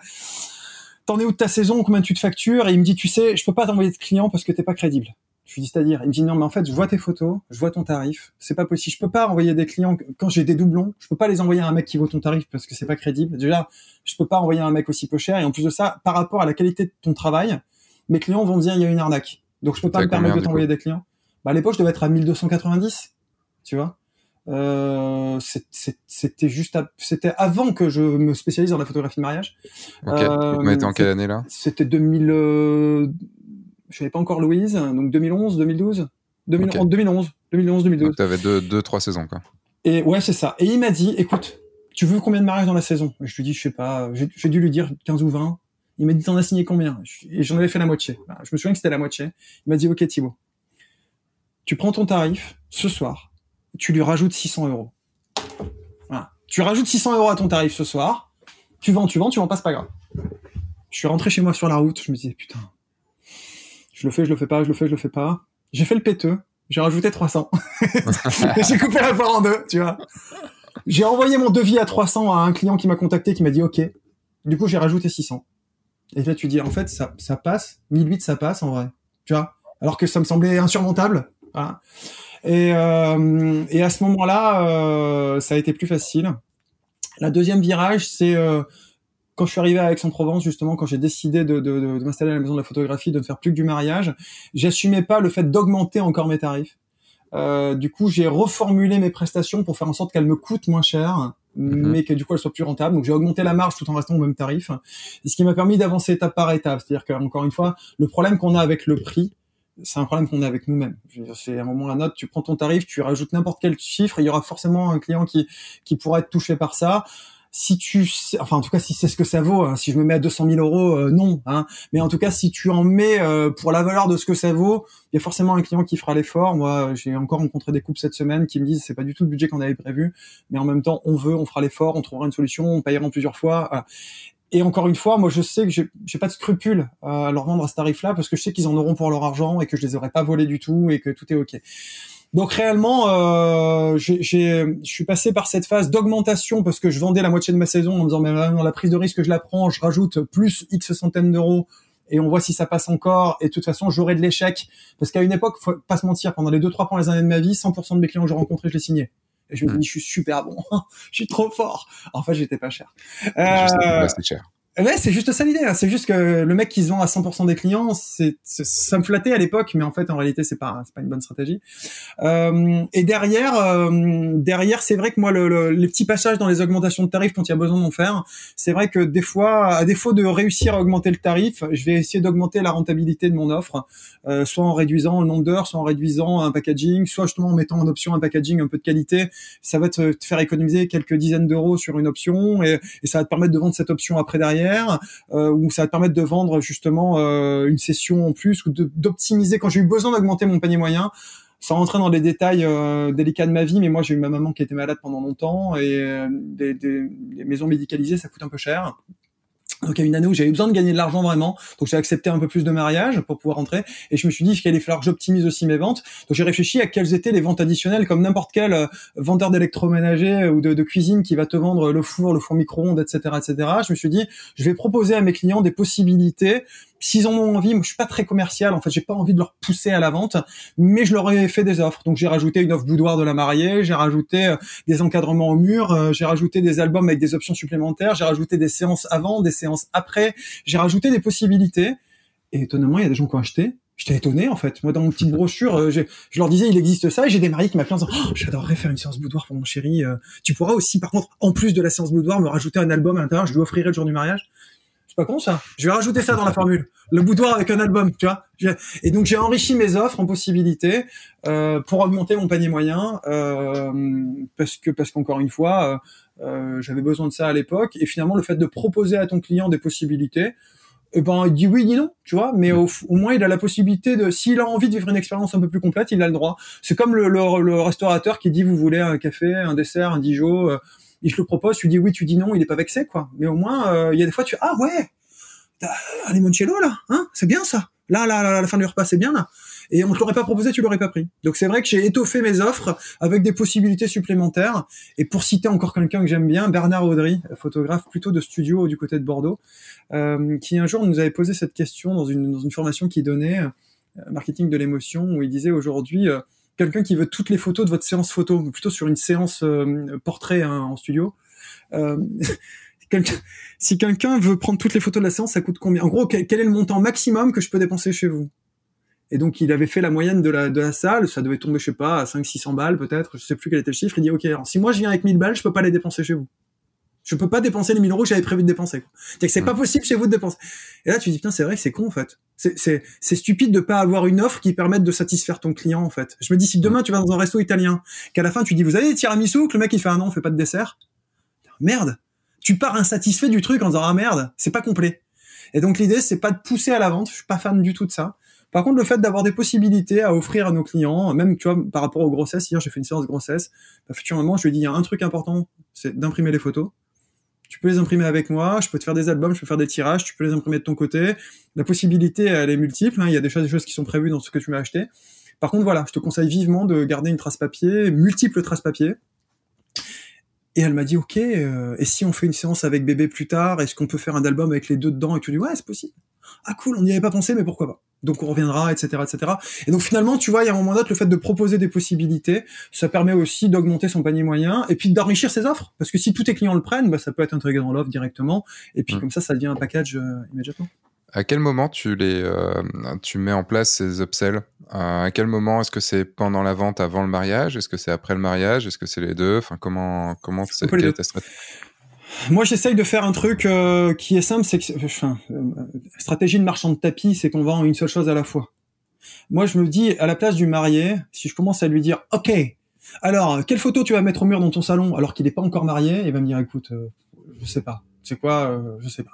Une fois qu'on a les photos en lui disant, est-ce que celle-là tu veux la mettre au mur C'est plus facile. Donc c'est vrai que généralement, ce que je fais, c'est que je leur présente mon travail, ce qu'ils sont venus acheter, c'est-à-dire ma présence le jour J, mon reportage, voilà, ce que je fais. Clairement, euh, ça, c'est la première chose que je leur propose en disant, là, moi, je pense que dans le choix d'un photographe de mariage, il y a le type d'image, il y a ça, il y a ça, il y a ça, il y a ça.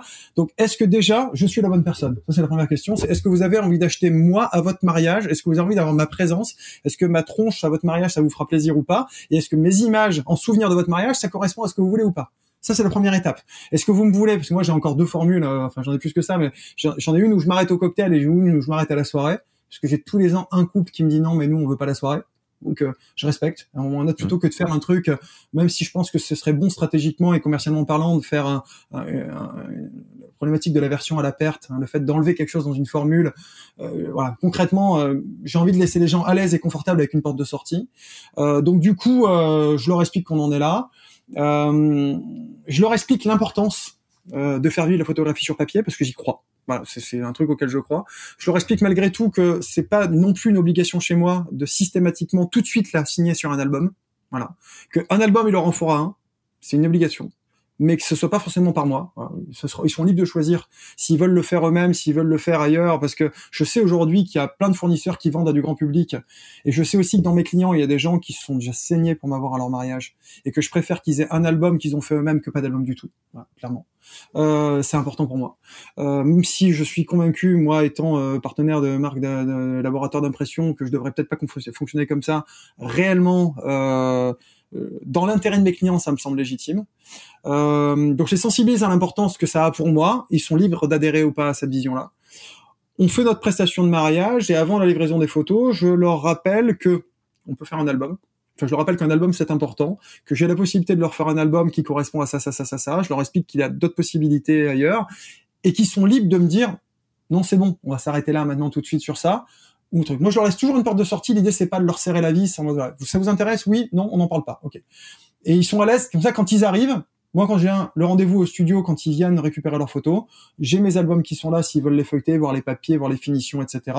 Ceux qui veulent un album, la plupart d'entre eux me disent, attends, on peut regarder tes albums parce que ça nous intéresse. Vas-y, explique-nous comment ça se passe. Et je leur explique comment ça se passe. Ceux qui n'ont pas le budget tout de suite, je les mets tout de suite à l'aise en leur disant, c'est pas grave vous avez le droit de voir le budget maintenant. Si par contre vous avez envie d'un album comme ça, ça peut être un joli cadeau pour dans un an. C'est un chouette cadeau d'anniversaire de mariage quand même. Tu vois, je veux dire, pour tes un an de mariage, tu t'offres un bel album souvenir, c'est quand même sympa. Donc, ça vous laisse le temps de laisser voir venir, etc., etc. Donc, ils sont tout à fait à l'aise avec ça. Et on peut déjà commencer à regarder ce qui existe, comment ça se fait. même certains me font déjà faire la mise en page en me disant, dès qu'on a le budget, on t'appelle et tu envoies la commande. Ok. Euh, et puis, plus rarement, mais ça m'arrive aussi d'avoir des gens qui me disent, franchement, là, maintenant, on peut pas. Euh, parce qu'on a d'autres priorités, parce que euh, on veut faire un bébé, on construit la maison, on va partir, en donc là on peut pas. Euh, par contre, on a bien entendu ce que tu nous as dit. Alors soit il y en a qui me prennent juste des tirages en me disant c'est vrai que c'est important le papier, soit il y en a qui me prennent des choses un peu plus modestes en termes de tarifs en me disant on va prendre déjà ça pour avoir cette trace là et on fera un truc mieux quand on pourra se permettre. Euh, rarement ils me le disent, mais il y en a qui me le laissent entendre, genre on va se faire un petit album d'une qualité médiocre mais qui est dans nos moyens pour l'instant. Et j'ai quand même beaucoup de mes mariés qui, un an, deux ans après, me recontactent en me disant, OK, maintenant, financièrement, ça va mieux pour nous. Euh, et on aimerait que tu nous fasses un vrai bel album comme tu sais faire sur un vrai beau papier que tu nous as montré, etc., etc. L'idée pour moi, c'est pas de vendre beaucoup très vite en fait. L'idée, c'est d'aller au rythme de ce qui fait plaisir à mon client. Euh, et je pense que ça fait partie de la qualité de service. Tu vois, le gars aura plus de facilité à me recommander s'il n'a pas l'impression d'avoir été pressé comme un citron. L'accompagner sans, sans le pressuriser. Je trouve que c'est. Et puis moi, j'aime, tu sais, quand tu rentres dans un magasin de canapé et que le mec veut absolument vendre un canapé alors que t'en veux pas, c'est insupportable. Je hmm. déteste ça. Et donc j'ai pas du tout envie d'être ce genre de personne. Voilà. Donc euh, donc l'idée c'est de les sensibiliser en amont, euh, leur suggérer avant le rendez-vous, l'aborder dans la discussion au moment où on se voit et les laisser libres de dire oui ou non. En fait, tu, tu, tu dis t'es pas t'es pas comme ça, mais au final c'est le même but à la fin. Ça reste quand même le même but à la fin, c'est juste que ça a été fait autrement. Ça a été fait de façon plus, euh, de plus, euh, comment dire, plus soft, à différents moments. C'est tu places l'info à différents moments. C'est une stratégie marketing, c'est de placer l'info à différents moments pour donner l'envie, pour susciter l'envie. Et comme nous, on a quand même ce truc du comparé au mec euh, du vendeur de canapé où tu vas venir 20 euh, minutes ou une demi-heure dans son dans son magasin, il aura une demi-heure pour te vendre un truc. Nous, on a des fois deux ans pour vendre le truc. C'est-à-dire qu'entre le moment où ils nous ont contacté au tout début et le moment à la toute fin, moi je me rappelle au avant que le avant que, les, euh, que mes formules soient ce qu'elles sont maintenant, euh, je voulais faire des séances day after, donc, euh, et surtout des séances trash, trash de dress où on allait dans l'eau quand j'étais en Bretagne, quand mmh. on est à Saint-Malo, enfin, tout des trucs comme ça et tout. C'est bien. Et, et en fait, quand je vendais mon mariage, j'étais là, bon, ouais, je sais pas et tout. Mais je commençais juste, ce que je disais, c'est que je mettais la graine juste dans, à germer dans leur tête pour que avant le mariage, même, enfin ouais, avant le mariage, quand on se revoyait, c'était en fait, on a bien réfléchi à la, à la séance couple après le mariage, ce serait vraiment cool qu'on le fasse. Et, euh, et tout ça, en fait, c'est juste des petites graines que tu viens poser en mettant les bonnes, les bons et bons arguments dessus, qui font qu'après, ils ont eu le temps de réfléchir, de se faire un avis, oui ou non, donc on les a pas forcés. C'est un peu limite de, l'inception sans, sans aller dans les rêves. Mais, mais, mais sincèrement, euh, moi je pars du principe que le commerce, il y a une différence entre le commerçant et le commercial. Tu vois, et j'ai pas de, j'ai beaucoup de respect hein, pour les commerciaux, c'est pas une question.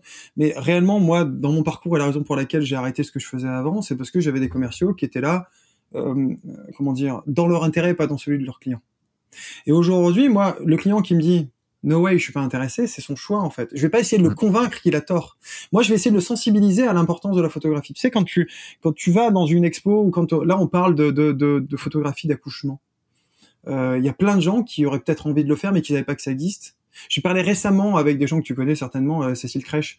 Euh, il, y a, deux semaines, euh, on parlait de, de reportage de d'enterrement de photographie au moment des enterrements, euh, et ben sincèrement, euh, moi je trouve ça hyper intéressant. Alors est-ce que c'est communément acquis aujourd'hui en France euh, de faire venir un photographe euh, pour l'enterrement de son d'un de ses proches? Euh, Peut-être pas, mais est-ce que ça a de la valeur dans les familles?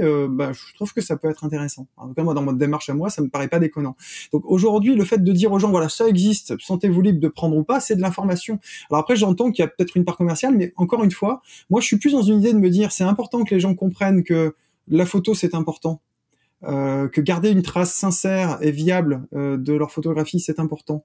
Le reportage d'enterrement c'est pas forcément complètement euh, acquis et, évident pour une population française. Dans d'autres pays ça se fait beaucoup plus. et je trouve ça pas déconnant de se dire que c'est une offre qui pourrait exister, que moi j'aurais peut-être apprécié d'avoir dans le cadre de l'enterrement de ma maman. Je n'ai pas fait appel à un photographe parce qu'à ce moment-là, j'ai bien senti que euh, côté de mon frère ou de ma famille, c'était peut-être pas bien compris qu'il fallait aussi respecter leur sensibilité par rapport à ça. Donc je, je me suis censuré moi-même par rapport à, à, ça. Mais si ça tenait qu'à moi, moi j'aurais volontiers témoigné de ce moment-là dans mon histoire, dans mon patrimoine, ça compte. Voilà. Mmh. Euh, et j'ai des souvenirs et j'ai des photos. D'ailleurs, j'ai fait avec mon téléphone portable de, de, la sortie de la cérémonie, etc., etc., pour garder cette trace pour moi. Euh, c'est perso. Et réellement, le fait d'offrir à notre client la possibilité de lui dire voilà ce qui existe sentez-vous libre de piocher. Tu sais, c'est, comme quand t'es au cocktail et que la serveuse elle débarque avec un plateau, prenez, prenez pas. Voilà. Mm. Euh, je peux concevoir que ça puisse être pris vraiment comme une démarche commerciale de se dire, bah, je pousse à la vente parce que je propose. C'est vrai que moi, je suis pas dans une dynamique de pousser à la vente. Je suis dans une dynamique de sensibiliser les gens à ce qui existe, à l'importance que ça a pour moi. Ils adhèrent, ils adhèrent pas. Il y a des clients qui doivent pas comprendre pourquoi. Le... J'ai un couple l'autre fois qui est venu sur une euh, un cadeau qui leur avait été fait pour une séance grossesse. Le mec me dit, vous savez, moi, les photos, euh, je lui dis ouais, ok, mais c'est quand même important. Vous avez des photos sur votre téléphone et tout. Et imaginez demain vous faites des photos de votre gosse et le téléphone il est cassé et plus les photos. Et il m'a dit bon c'est pas grave, on en refera. Hmm. Ok, bah tu sais quoi, ok. C'est ta sensibilité. Moi, je comprends pas ça. je, je, ça ne marche pas avec moi, tu vois. Je veux dire, mais si pour toi, t'es à l'aise avec l'idée que les photos c'est pas important, c'est ok. J'ai pas cherché à essayer de lui expliquer l'importance d'un album. Le mec explique déjà que les photos ça sert à rien. ok. Mais quand je suis face à des gens, et c'est vrai qu'aujourd'hui je touche une clientèle qui est sensible à ce à quoi je suis sensible, et c'est marrant, j'ai des petits coffrets en bois qui à l'époque euh, les gens me disaient ah c'est un peu rustique, et aujourd'hui les gens me disent mais j'adore ce petit coffret en bois, de me dire euh, j'aurai ce petit album de ces photos à l'intérieur, etc., etc.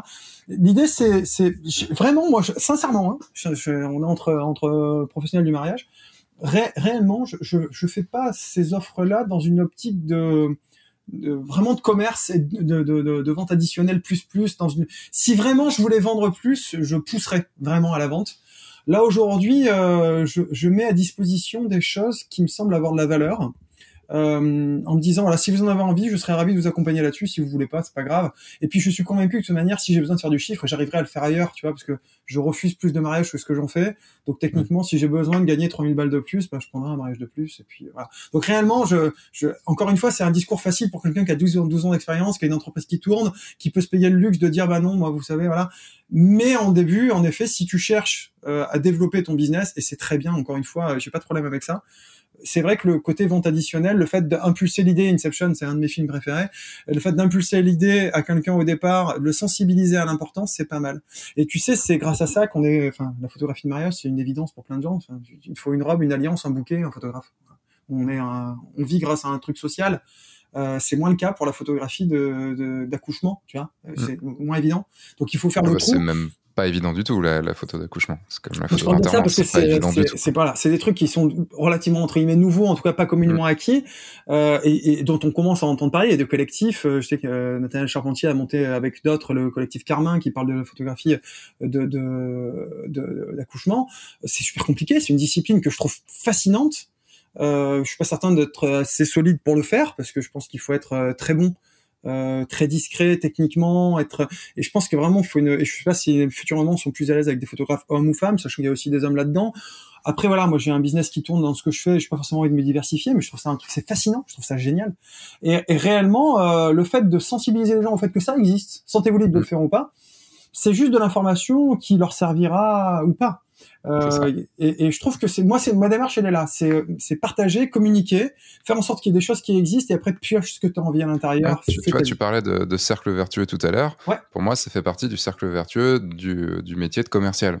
C'est, euh, enfin, tu vois, dans dans le fait que tu vas euh, proposer des choses, tu, tu et les gens disposent en fait. Tu proposes, les gens disposent. Et toi, tu fais des produits dans lesquels tu crois. C'est là où c'est, c'est là où c'est, je pense, la différence dont tu parles, c'est que la, les commerciaux dont tu parles, ils ne, ils ne croient pas forcément au produit, ils sont obligés de le, ils se disent bon bah allez, je vais, je vais lui mettre celui-là parce qu'en gros, moi j'ai ma prime si, euh, si je fais plus. Le, nous, on, enfin en tout cas, je pense la façon dont on fait notre métier, c'est on a créé des produits qui nous plaisent, qui nous, qui, qui, qui, qui vont dans nos valeurs, qui, euh, qui sont importants pour nous. Quand je te parlais de séance de day after ou trajet de dress après, c'est que juste, bah, ça me faisait kiffer. Et quand maintenant j'essaye d'inciter mes, mes mariés à partir à l'autre bout du monde pour aller faire des photos, malheureusement c'est compliqué en ce moment, mais de, de le faire, bah c'est parce que moi ça me fait kiffer et je sais que ça les fait kiffer aussi. Et, euh, et, donc, c'est, on, on, va amener vers les choses qu'on a envie de vendre en mettant des petites graines par-ci par-là. C'est juste qu'on va pas te dire bon toi il faut absolument que euh, tu, prennes ça parce que parce que si parce que ça et que de toute façon je le ferai pas sinon. Ou alors c'est parce qu'on a des valeurs aussi de par exemple moi je ne vendrai pas tu vois contrairement à ce que tu dis je moi je ne vendrai pas du tout une prestation mariage sans livre signé avant le mariage parce que ça fait partie moi des choses dans lesquelles je crois et de pourquoi je fais des photos. Et euh, mais ça, pour moi, c'est une obligation. Et si les mariés sont pas d'accord avec ça, bah, ils signent pas avec moi. C'est un peu l'idée. Mais c'est ce que je voulais dire, rebondir là-dessus, c'est que finalement, c'est aussi un moyen. Si dès le départ, t'expliques le processus complet. Tu vois, moi, le livre, il a été obligatoire pendant longtemps. Il a plus été. Il est revenu. Il est reparti. Réellement, c'est un truc qui fait zigzag chez moi. Euh, il va finir par revenir de toute manière. Là, euh, c'est une certitude. Euh, réellement, j'ai eu ce besoin de laisser le choix pour voir à quel point les clients le prenaient parce qu'ils étaient obligés où ils le prenaient parce qu'ils en avaient envie. Pour moi, l'envie mmh. est plus importante qu'autre chose en fait. Et, et j'avais pas du tout. J'ai eu besoin de les retirer de mes formules pour voir à quel point mes clients les achetaient quand même.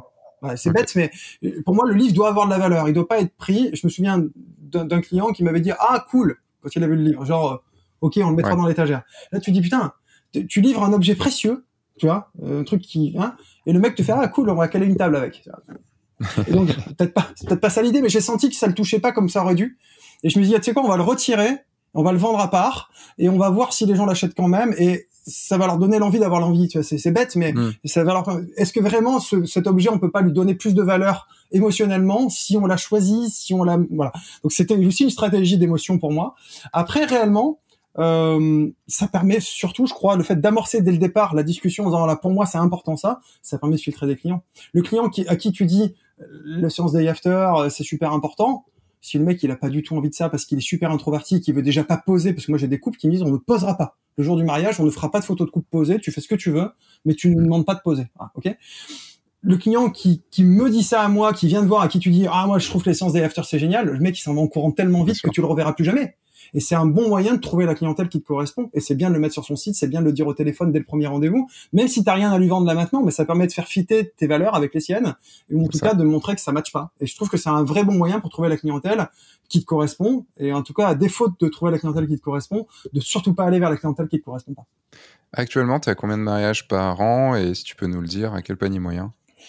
Alors, j'essaye de viser, euh, l'objectif, c'est viser une vingtaine de mariages, mais chaque année, j'en fais 25. Parce okay. que il y a toujours le couple qui t'appelle genre oui s'il vous plaît on adore ce que vous faites ou ah vous êtes pas dispo mais on change la date tu vois donc tu te sens plus de leur dire non après tu vois.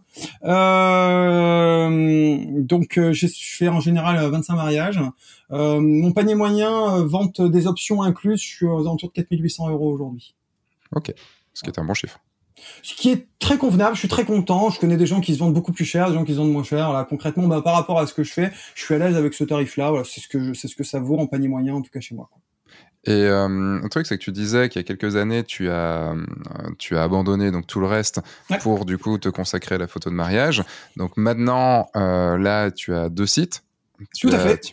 thibautchap.com si je dis pas de bêtises. .fr, pardon. qui parle du mariage et. Donc, il y a un moment, tu t'es dit bon, euh, bah, je vais euh, je vais relancer ce que je faisais avant, donc la grossesse, la famille, tout ça et tout. Euh, Qu'est-ce qui t'a fait du coup changer d'avis et et comment tu as réussi à intégrer ça dans ton activité? Parce que 25 mariages, ça prend quand même du temps, du temps à faire, de l'énergie. Et euh, bah, comment tu arrives à, à, à, gérer tout ça euh, aussi à côté? Alors, j'avais une stratégie pendant longtemps. Alors, cette année, c'est une année hors du commun. J'ai fait beaucoup plus de mariages parce que j'avais les reports, tout ça. Donc, cette année est très particulière et je m'en veux beaucoup parce que cette année, j'ai eu un, un, processus de livraison qui a été rallongé, tout ça, tout ça. Donc, je veux pas parler de cette année parce que vraiment, je, je, je ça a été compliqué pour moi de réussir à gérer. Moi, j'ai fait 17 mariages au mois de juin cette année, tu vois. Donc, autant te dire, ouais, juste sur le mois de juin. Euh, donc, j'ai entamé ma saison euh, en mode rush, tu vois. Et bien forcément derrière, après, ben il y a la file d'attente, hein, tu vois. Donc t'enchaînes d'autres mariages parce que j'ai fait pareil au mois de juillet, hein, un peu moins. Hein. Et au final, jusqu'au mois d'octobre, j'ai fait, mon dernier mariage et je l'ai fait le 4 décembre. Voilà. Donc clairement, j'ai une grosse saison. Et t'en as fait combien cette année? 47. Et comment tu peux, enfin, comment tu peux le faire en le faisant bien 47 C'est pas possible. Enfin, 47, tu dois en oublier, des couples, quoi. C'est obligé, quoi tu sais quoi, même pas. En fait, c'est la raison pour laquelle, c'est la raison, enfin, faut manger du yaourt, la vitamine C, je sais pas, il y a un truc, ça va pas. J'en oubliais, c'est juste que, c'est juste qu'au bout d'un moment, enfin, j'étais là, bon, ok, ils vont se dire oui, Réellement, cette, année, cette année, c'est particulier. Déjà, j'ai dépanné des copains, euh, qui ont pas pu venir, ou qui ont eu des Covid, des machins, donc, euh, j'ai sauvé des miches à des gens. J'ai eu des mariés en report, euh, nanani nanana. J'ai eu mes mariés de la saison. J'ai eu des avancées de mariage de l'année prochaine qui sont tombées cette année. Donc réellement, euh, on est jusqu'à la fin de la saison. Euh, ouais, 40, 46, 47.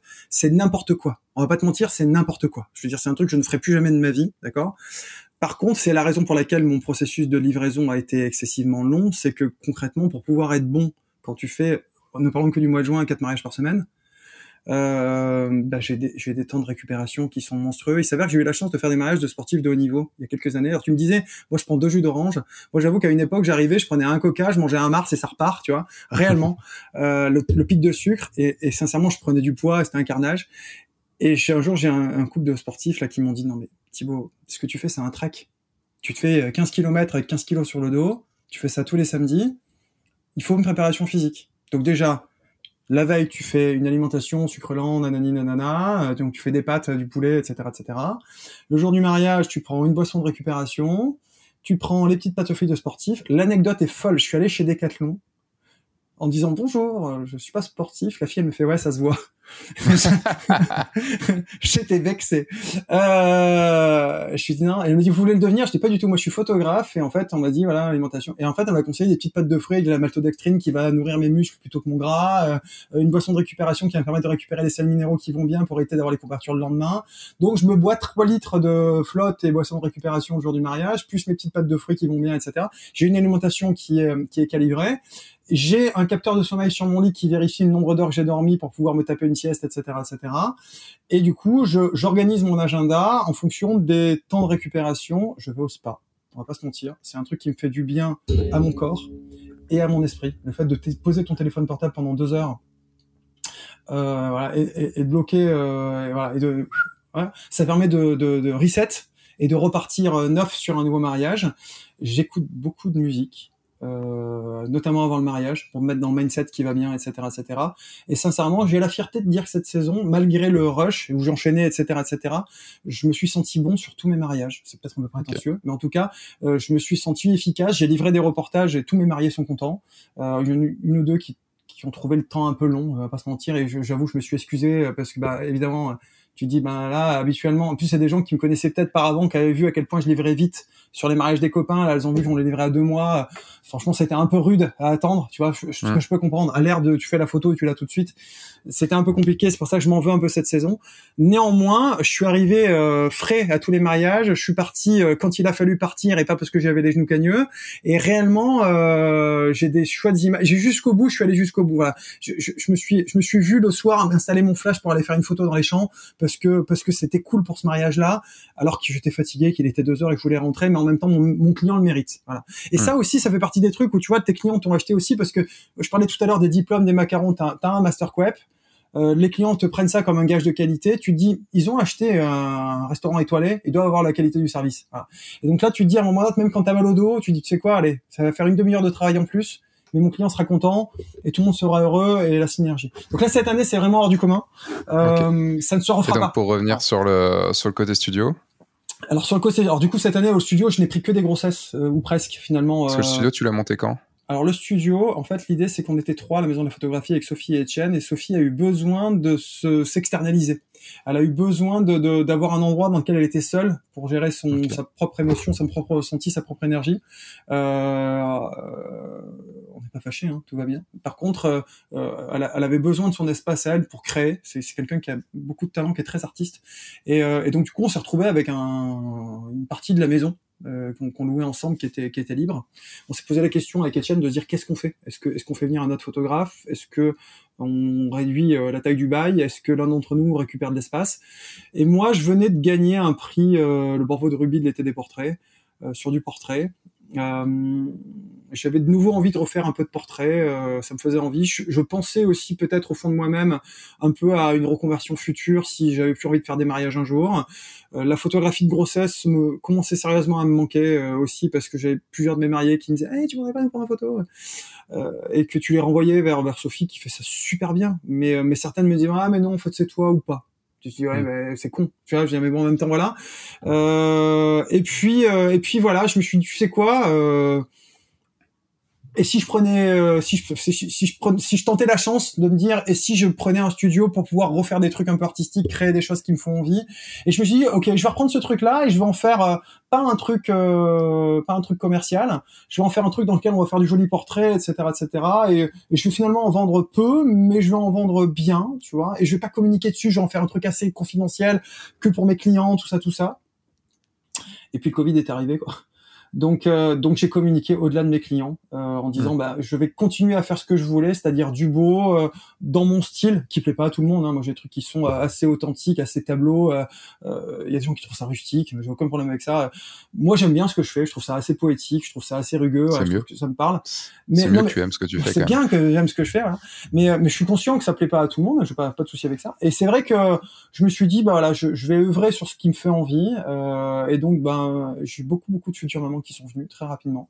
Euh, en même temps, peut-être que j'ai aussi parlé avec beaucoup d'amour de, de, ce moment, de, la, de, cette période de la vie des, des femmes et des familles. Euh, et puis, c'est venu après, encore une fois, dans la logique du pourquoi, c'est venu après comme, euh, comme un, ancrage supplémentaire, un pilier supplémentaire sur l'histoire des familles, en fait. Vraiment, je, je, je me suis dit, en, euh, je l'avais pas vu au, au départ, je voulais juste faire du beau clairement je voulais faire des choses qui me fassent du bien voilà euh, genre faire de l'art pour de l'art c'est bête mais se dire voilà si j'ai envie de faire un truc joli. Euh, et puis après je me suis dit en fait euh, on peut faire du joli et du joli qui reste et qui viendra enrichir d'une nouvelle manière. Et du coup bah, j'ai commencé à accepter de photographier des enfants alors que j'en faisais pas au début. Euh, aussi la pression de ma fille euh, qui m'a dit ah tu veux pas que tu veux pas que j'aille avec Lola au studio ma meilleure amie tout ça. Euh, et puis j'ai commencé à photographier des vieux qui venaient me voir là pendant le confinement ou après le confinement j'ai un petit vieux qui est venu me voir 93 ans qui me dit, euh, j'ai déjà raconté cette anecdote, mais qui me dit, euh, qui me dit, euh, je lui dis pourquoi t'es venu? Il me dit bah pour faire des photos. Je dis non mais qu'est-ce qui t'a motivé à venir, tu vois? Comment je te, comment je te raconte aujourd'hui? Qui tu es? Raconte-moi qui tu es. Je veux te photographier, mais c'est pas juste prendre ton image. Il me dit écoute c'est un peu dur, mais j'ai perdu un copain de l'armée. 93 ans, un copain de l'armée, c'est un copain d'une vie quand même, tu vois. J'ai perdu un copain de l'armée là pendant la, pendant la période. Et sur son cercueil, il y avait une photo de lui en train de manger une quiche. Et je me suis dit, oh putain, on n'a pas une meilleure photo de lui, tu vois Oh Et il me dit, je me suis dit, moi, avec la chance que j'ai, si je meurs demain, j'aurai une photo de moi avec un Bob Ricard en train de voir le pastis, quoi. Il me dit, c'est pas ça que j'ai envie de laisser à mes petits-enfants, tu vois Il m'a dit, fais-moi une image où ils seront fiers de moi. Là, tu te dis, c'est quelque chose quand mm. même, tu vois. Et c'est vrai que j'ai beaucoup beaucoup de, de gens qui viennent. Euh, là, j'ai les, les parents qui offrent le, la photographie des 18 ans à leurs enfants ou euh, la photographie du diplôme ou, euh, ou justement des, des, des, mariés à moi qui m'envoient leurs parents pour avoir un beau portrait de de leurs parents amoureux. J'ai des trucs vraiment cool. J'ai des trucs vraiment cool comme ça et, et vraiment sur l'approche patrimoniale. Et je me dis finalement ça fit vachement. J'ai tellement parlé de ça à mes mariés que finalement ils m'envoient quelque chose qui sont donc finalement j'ai étoffé l'offre sans le vouloir. Au départ je voulais vraiment faire juste du portrait d'art et du, du, du, de la grossesse. Et puis finalement aujourd'hui bah, je fais aussi de la famille je fais aussi tout ça parce que j'ai découvert que j'avais la sensation qu'on pourrait pas faire des trucs très poétiques avec des groupes de personnes. Et puis en fait, finalement, si c'est possible, les gens acceptent de le faire d'une certaine manière, s'ils ont confiance en toi. Et réellement, euh, c'est venu enrichir, étoffer mon offre, mais encore une fois presque par hasard, comme le par hasard de la photo, comme le par hasard du, de la photographie de mariage, comme encore une fois, je me suis laissé guider mon, mon instinct en disant si ça marche, ça marche, si ça marche pas, on rebondira. En fait, je suis pas très inquiet en vrai. Si ça fonctionne pas, on trouvera une solution pour bah, soit on arrête là et puis euh, bah, on fait autre chose, soit on fait switcher le business pour en devenir un truc qui me fasse du bien. Toujours l'idée c'est me faire plaisir, faire plaisir aux gens qui viennent, euh, faire du bien à tout le monde et euh, enrichir le système avec quelque chose qui est un peu rugueux, avec une certaine poésie, qui fait vibrer un peu les gens. Je crois que dans un monde d'aujourd'hui où on est à la recherche de la sensation, de l'émotion, de l'expérience utilisateur, tu vois, euh, que ce soit dans la musique en 4D, que ce soit dans le... Tu vois ce que je veux dire Voilà. Réellement, euh, les gens te dit j'ai envie de retourner dans les concerts pour vibrer, j'ai envie de retourner dans les... Tu vois Eh ben, je pense que ce qu'on peut faire dans notre travail photographique, dans le mariage ou dans le portrait, ça doit aller au-delà de l'image, en fait. Et je trouve que voilà, le, très commun dans mon travail, ça va être ça. Ok. Bon, je, je vais devoir aller vers la fin de ce podcast parce que ça fait déjà 1h50 et euh, le je, me fixe un 2 heures 2 heures et quart. Et euh, il y aura beaucoup de je pense qu'il y aura beaucoup encore de sujets euh, dont y a, enfin s'il y a quand même un sujet dont j'aimerais parler avec toi je ne sais pas si tu veux l'aborder ou pas. Euh, je sais que tu es zèbre. Ouais et euh, en quoi ça t'a aidé tu sais ça? Ok. Non, je le sais. Est-ce que c'est un sujet que tu veux, tu veux ouais, aborder On peut l'aborder, on peut l'aborder, ouais, bien sûr. Ça. Euh, Est-ce que c'est quelque chose que, que tu as découvert assez tard? Est-ce que c'est quelque chose qui te qui t'a aidé? Comment euh, comment tu l'as retranscrit? Juste pour expliquer euh, pour expliquer ce qu'est le, le, côté zèbre, euh, c'est ce qu'on appelle les HPI, HPE, donc au potentiel intellectuel, au potentiel émotionnel, euh, qui est un potentiel qui peut être aussi bien utilisé que pas utilisé, qui peut être aussi bien un, un don du ciel qu'un qu'un qu'un putain de une putain d'épée de Damoclès, qu'une malédiction, tout à fait. Et euh, et du coup, toi, euh, comment tu tu l'as appris? Est-ce que c'est quelque chose que tu que tu as réussi à dompter? Enfin, j'ai l'impression, vu tout ce que tu me dis, tu as quand même réussi à le dompter, euh, parce que mon Bon, t'auras compris que je le suis aussi. Et le et en fait, tu as toi cette espèce d'amour vers les gens. Enfin, c'est ce que je ressens de, tout ce que tu as pu dire, d'aller d'aller vers les gens, d'amour des gens et tout. On est on est plutôt différents là-dessus. Et euh, le et enfin, j'ai l'impression que c'est que tu as réussi à à, à l'adopter assez vite ce truc pour euh, pour pouvoir aller. Euh, enfin, j'ai enfin, c'est difficile à dire, mais les facilités que tu as là me, me, me, sont peu compatibles avec moi, ma vision, tu vois, du côté, euh, du côté zèbre. Et euh, donc, comment tu as fait pour pouvoir adopter ça et y et arriver à. Comme on a, en tant que zèbre, on a un cerveau qui est différent de la majorité, euh, de 97% des, des gens. Euh, donc, on a du mal avec les codes sociaux, on a du mal à aller à, à, mmh. À, être en groupe, tout ça et tout. Comment tu as fait, toi, pour pouvoir être bien en groupe et monter tout ce que tu as monté je suis pas si bien que ça en groupe en vrai.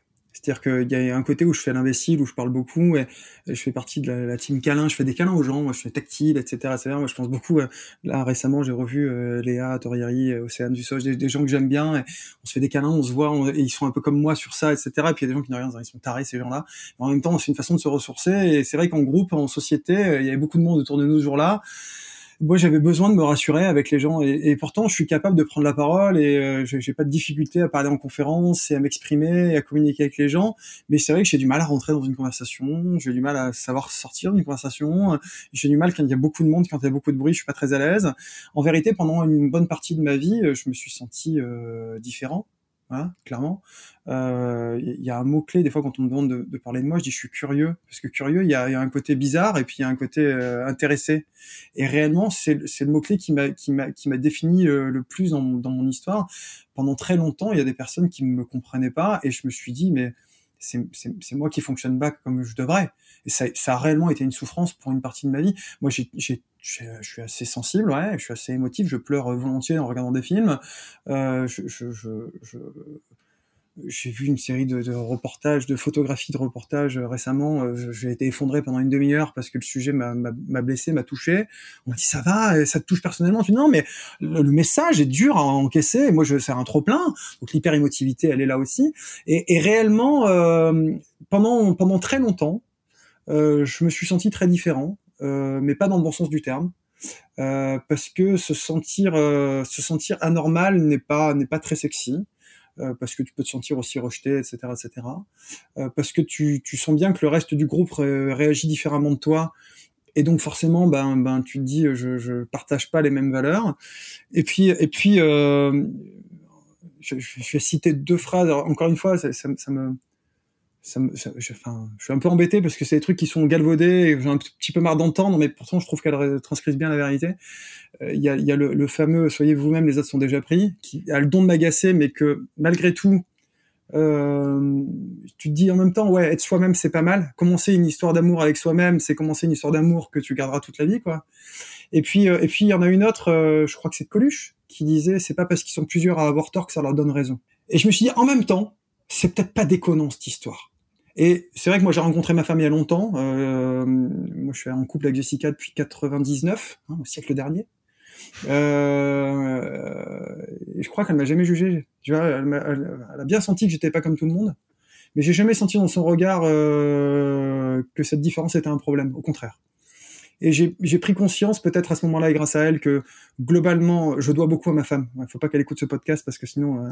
mais réellement, je dois beaucoup à ma tous les virages de ma carrière. Je lui en ai parlé et elle m'a soutenu quand il a fallu me soutenir, même quand c'était fou. Euh, et, et, réellement, euh, je, je, me suis senti euh, bien et confortable avec elle. Et, et quand j'ai dû, pour parler de mon parcours de photographe, euh, faire des choix, il y a un moment où je me suis rappelé que finalement, ma différence était une force et que les gens viendraient me chercher pour euh, ce que je suis, ça fait super flipper de, de, se dévoiler et de dire ce qui a du sens et de la valeur pour toi. Ça fait super flipper de, enfin, c'est bête, hein, mais euh, mais euh, mais à un moment ou à un autre, quand les choses ont de la valeur, on n'a pas envie qu'elles soient salies par quelqu'un d'autre. Quand tu dis ça, c'est fabuleux et que l'autre en face il fait, euh, ouais, moi je peux me sentir blessé des fois dans des moments. Je me souviens des fois d'être allé faire une expo à, à la Cité des Sciences euh, une expo sur l'optique. Pour moi c'est sacré l'optique tu vois je veux dire. Les gens étaient là ils jouaient sur les trucs ils bafouaient le truc. J'avais l'impression tu sais que ta maison était toute nickel et que les mecs arrivaient avec leurs gros grosses godasses pleines de boue qui dégueulassaient tout. Je me suis senti agressé pour l'exposition. J'ai eu du mal pour l'exposition tu vois. Ça peut paraître perché de dire ça mais réellement c'est ça. Et réellement euh, je me suis dit à un moment ou à un autre euh, et si, si, si les gens venaient me chercher pour une part de moi-même dans mon travail de photographe, et si cette différence devenait ce qui va faire, euh, ce qui va leur faire envie. Et là, quand tu regardes le parcours des peintres, Picasso ou Gauguin ou Dali, ils avaient tous leur style bien différent et c'est ce qui a fait leur force en vrai. C'est-à-dire que si globalement aujourd'hui euh, tout le monde faisait du Picasso, ça aurait plus aucune valeur. Et, euh, et, si demain on trouvait une mine d'or euh, qui est tellement immense qu'elle révolutionnerait le volume d'or qu'il y a sur la Terre, l'or ça vaudrait plus rien. Euh, si l'or devenait des gravillons, ça ne vaudrait plus rien. Donc finalement, ce qui est la rareté, la rareté fait la valeur. Et puis bah finalement, il y a rien de plus rare que ce que je suis au fond de moi. Et je me suis dit bah allez chiche, je tente le coup de d'accepter de dire qui je suis si ça plaît, ça plaît. Si ça plaît pas, c'est pas grave. Et c'est pas parce qu'ils ont plusieurs à avoir tort que ça leur donnera raison. Ça changera pas qui mm. je suis. Ça veut pas dire que je suis régulièrement maladroit. J'avoue que récemment encore, j'ai blessé quelqu'un que j'apprécie euh, parce que j'ai parlé. Euh, des fois, je dis bah ouais, j'aime bien ci ou j'aime pas ça, et puis il y a des gens qui prennent ça comme une critique ou comme une agression sur leur travail. Ou c'est pas le cas. Je sais que et je m'excuse encore. Euh, parce que parce que vraiment ça m'a blessé, ça m'a vraiment fait beaucoup de mal parce que c'est quelqu'un que j'apprécie et, et je voulais pas euh, qu'il imagine que c'est puisse être méchant, hein, mais, mais réellement c'était, euh, c'est des fois je sais que euh, on n'est pas socialement totalement adapté, euh, mais mais mais que c'est jamais malveillant. Voilà, c'est le truc avec lequel je me rassure, c'est que quand je dis quelque chose, c'est juste parfois euh, maladroit, mais c'est jamais malveillant. Euh, et c'est vrai que j'accepte volontiers de partager et de dire, et, et jusque là ça se passe plutôt bien. Euh, parce que parce que les gens écoutent ce que j'ai à dire et puis ils comprennent et puis je crois qu'ils ressentent aussi parfois que même si je suis pas d'accord, euh, ça veut pas dire que ce qu'ils disent n'est pas juste. En fait, c'est juste que on a le droit de pas être d'accord, on a le droit de pas penser les mêmes choses. Moi, je sais que des fois, euh, on va dans des musées, ma femme adore certains tableaux, j'en adore d'autres. Et on s'aime toujours autant en fait. On a le droit de pas avoir les mêmes goûts, on n'a pas, on a le droit de pas prendre les mêmes chemins. Euh, et c'est vrai que moi j'ai beaucoup accepté d'ouvrir la carapace, euh, vraiment à partir de, de cette période-là, euh, en me disant bah finalement si j'acceptais de, de, de, laisser passer la lumière et de laisser transgresser vers les autres, peut-être que j'enrichirais les autres de ma différence, peut-être que leur différence à eux va m'enrichir moi. Et à force de discuter, d'échanger avec des personnes qui ont eu les mêmes souffrances que moi, je me suis rendu compte que j'étais moins seul. Ça m'a fait mmh. beaucoup de bien et je crois que aussi Sophie et Etienne avec leur petite névrose et leur leur, leur, leur façon de fonctionner m'ont aussi beaucoup accepté, euh, m'ont fait beaucoup accepter ma différence. Euh, qui, qui, pendant très longtemps a été une souffrance. On va pas se mentir, pour moi ça a été une vraie souffrance. Euh, mais rentrer dans le monde me faisait encore plus mal. Ce que tu vois de, de, de mon côté, euh, j'en suis là où je suis maintenant parce que ça a été un, un peu une question ou de mort de, de laisser exprimer les choses ou pas. C'est c'est pas tiens on va voir, c'est juste moi perso j'ai pas pu faire autrement. C'est euh, sinon j'allais crever à un moment. Enfin on a eu je pense un parcours qui est qui est différent sur sur plein de choses. Mais euh, il y a il y a un moment moi la photo m'a permis de d'exprimer des choses euh, tu vois quand tu cherches comme une tu vois une soupape tu tu as une cocotte minute et tu cherches la façon juste de de les relâcher la pression. La photo a été a été ça quand, quand j'ai découvert la photo en 2006-2007 et euh, le en fait maintenant c'est juste que euh, je pouvais juste pas faire autrement qu'être moi-même et dire les choses. Tu sais, comme tu sais, tu sais que tu vas dire quelque chose qui va pas plaire, mais tu peux pas faire autrement que de le dire. C'est euh, euh et ça va plaire à certains, ça va pas plaire à, à, à beaucoup d'autres, mais ça va plaire à certains. Et, euh, et c'est aussi ça qui fait euh, que quand tu oses le dire, donc il y a oser le dire, mais il y a aussi être obligé de le dire parce que sinon tu vois, ça, ça bouillonne à l'intérieur et en fait tu, tu te crées un ulcère ou j'en sais rien, tu sais, tu es vraiment mal. C'est t'es obligé que ça sorte. Et, euh, et toutes les conneries que tu peux dire, tous les trucs euh, malaisants des fois que tu peux dire parce que tu sais pas le dire bien de la bonne façon, parce que tous les quand t'es en groupe et que les gens en groupe euh, ils sont ils sont super bien ensemble, et toi t'as qu'une seule envie, c'est de te barrer. Enfin tu vois, c'est ce qui m'est encore arrivé euh, au congrès du FFPMI. Enfin moi je voyais tout le monde, moi j'avais qu'une seule envie, c'était de me barrer ou de rester dans un coin avec quelqu'un que je connais parce que c'est, enfin moi c'est oppressant en fait ce genre de. La plupart des gens sont gentils. Le problème, c'est que tu vois, ce, euh, moment où tu es par protection, tu te mets dans un coin, il y a des gens qui prennent ça pour de l'arrogance ou pour. c'est hyper compliqué. Les gens se font une fausse image. Moi, je sais que régulièrement, j'ai des gens qui se font une fausse image de moi parce que ben, je donne l'impression d'être à l'aise comme ça derrière mon micro, euh, dans mon live ou euh, sur une conférence. Et quand je suis en groupe, ben, je vais peut-être moins aborder les gens parce que je suis pas à l'aise et les gens peuvent imaginer que. Et je pense que tu as le même souci que moi. Tu as, une ultra célébrité. Quand tu vas au salon de, la photo, tu peux pas faire un mètre sans te faire arrêter par cinq personnes. Et j'imagine que c'est pas, pas forcément facile. Et les gens sont pas forcément une bonne image de, ce genre de. Et ça vient encore nous renforcer dans, dans des comportements qui sont pas les meilleurs tout ça pour dire que si vous nous écoutez, on est sympa en vrai, on est bizarre mais on est sympa. Comprenez-nous, s'il vous plaît. On est sympa quand il y a une personne, pas quand il y en a 20. On est sympa un par un. Non, non, mais réellement, euh, c'est vrai que quand ça, c'est compliqué. Et je comprends ça. Et je me souviens, et pour être tout à fait honnête, je t'ai vu à cette entrée du congrès là, t'étais dans ton coin et je voyais plein de personnes autour de toi. Et je sais plus avec qui j'étais. J'ai dit, il est au bout de sa vie là. Il, il, a tout le monde qui. Je, je, je sens qu'il a besoin de partir, le pauvre. Tu vois. Et t'étais vraiment là à côté des cafés à l'entrée. Je me souviens très bien de ce moment-là. Et je me suis dit, je, je le sens pas confortable. Je le sens pas confortable. Donc, euh, donc c'est ce moment-là auquel tu pensais peut-être. Et réellement, je l'ai vu dans tes non, yeux. Il y a eu pire. Il y a eu pire. Il y a eu pire. Il y a eu pire parce qu'en plus, moi, tu vois, j'ai mes, enfin, j'ai mes convictions et, et, je connais quelques personnes, donc euh, il y a rien de pire pour moi que d'être focus et de, de dire ah bonjour à la personne à qui j'ai pas envie de dire bonjour. Mais euh, de enfin plutôt de se dire bon allez viens on va discuter parce que parce qu'il y a vraiment des choses qui se passent pas qui se passent assez mal mais euh, le après c'est marrant parce qu'en mariage tu vois pour revenir sur le côté mariage le côté euh, mon côté zèbre et mon côté euh, qui euh, qui adore être solitaire qui adore être tout seul ou avec une personne deux personnes max tu vois fait que sur un, un, mariage je change je switch complètement et je deviens la personne la plus sociable du monde. Et c'est drôle en quoi un métier tu vois le métier que, que je me suis créé en tant que en tant que photographe me permet me permet d'avoir les codes de façon quasi innée parce que je peux le tenir toute la journée sans aucun souci. Là où je suis crevé au bout d'une heure en soirée, euh, le, je peux discuter avec tout le monde, même avec des gens que j'aime pas, enfin tout ça et tout. J'en ai rien à foutre en fait. Je discute parce que je sais que mon but c'est d'avoir les bonnes photos et de passer un bon moment parce que plus je passerai un bon moment, plus j'aurai les bonnes photos. Et c'est, très drôle d'avoir ce, ce, cette double personnalité qui est euh, la personne un petit peu plus effacée et plus euh, et qui a, qui a besoin de ce retrait-là, qui a besoin d'être tout seul et ou de discuter avec une personne et pas plein de personnes, et de pouvoir être sur un mariage, à faire ton taf et euh, enfin, je sais pas si du coup toi. C'est un problème de personnalité publique, personnalité privée cette histoire finalement. C'est c'est concrètement il y a qui tu es vraiment et qui tu montres tes clients. Moi, pour être tout à fait honnête, mais tu l'es vraiment aussi. Enfin, le Sébastien qui est en mariage, c'est moi aussi. Ouais, mais alors tu sais, c'est c'est comme le, le le chien à qui tu mets la laisse, qui sait qui va sortir, quoi. Quand t'as mis ton harnais, que t'es en mariage, tu es le Sébastien de mariage, t'es pas le Sébastien des amis. Donc, à un moment donné, c'est une facette de ta personnalité. J'avoue que moi, je suis euh, un, peu plus, euh... alors moi, ma vie est un contraste, en fait. Moi, j'aime des choses très opposées. J'aime des choses très compliquées ou des choses très simples, même dans la musique, tu vois, il y a un moment autre où un piano-voix, je trouve ça dingue, mais un orchestre avec plein de trucs, je trouve ça fou. Euh, réellement, c'est, je, me rends compte que tout ce que je fais et euh, c'est, soit ça doit être très très simple, soit ça doit être au contraire très très euh, complexe. mais par contre, en termes de, de, de fonctionnement, euh, je suis relativement pareil avec mes. D'ailleurs, ça me sert beaucoup parce que mes mariés sont très. Souvent, j'ai ça. Mes mariés me disent on était confortable avec toi, on a l'impression que t'étais un pote. C'est vrai que je suis relativement le même avec tout le monde, ce qui me vaut euh, un certain nombre de défauts, euh, certainement, mais réellement, je suis assez facilement le même avec mes amis et puis mes clients et puis les gens dans la rue et puis les gens dans le métro. Parce que étonnamment, tu vois, tu vas être capable de me retrouver dans le train avec une petite dame âgée qui est en stress parce qu'elle trouve pas son, son wagon et je lui dire attendez madame, je vais vous aider, je vais l'aider à monter dans le train, je vais lui installer son bagage, tout est ok pour vous et je vais me mettre à discuter avec avec elle pendant tout le trajet parce que parce que malgré le côté euh, introverti, je suis hyper sociable.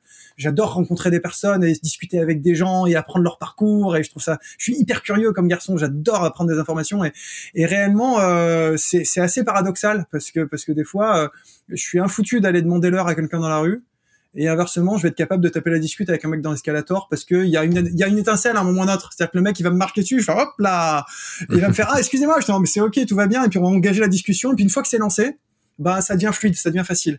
Et c'est cette espèce de brisage de glace là, euh, c'est les mecs de l'atelier Missor là, il y a des sculpteurs à Nice il y a un gars, il est hyper introverti et les gars lui ont fait un challenge en mode tu vas aborder 24 euh, défis que tu es incapable de faire dans la journée. Donc tu commences par demander le numéro de téléphone à une fille, tu vas demander à aller pisser dans un restaurant, euh, tu vas demander à un mec si tu peux essayer sa veste, tu vas demander à, tu vois, et c'est super dur. Et le mec se prend des vestes bah, toute la toute la journée, les gens disent bah non non bah, non. Bah, C'était le but non S'il va demander bah, de la veste. Exactement, merci. et, euh, et, réellement, je me suis dit est-ce que je serais capable de faire cet exercice? Et je me suis dit je, je crois pas.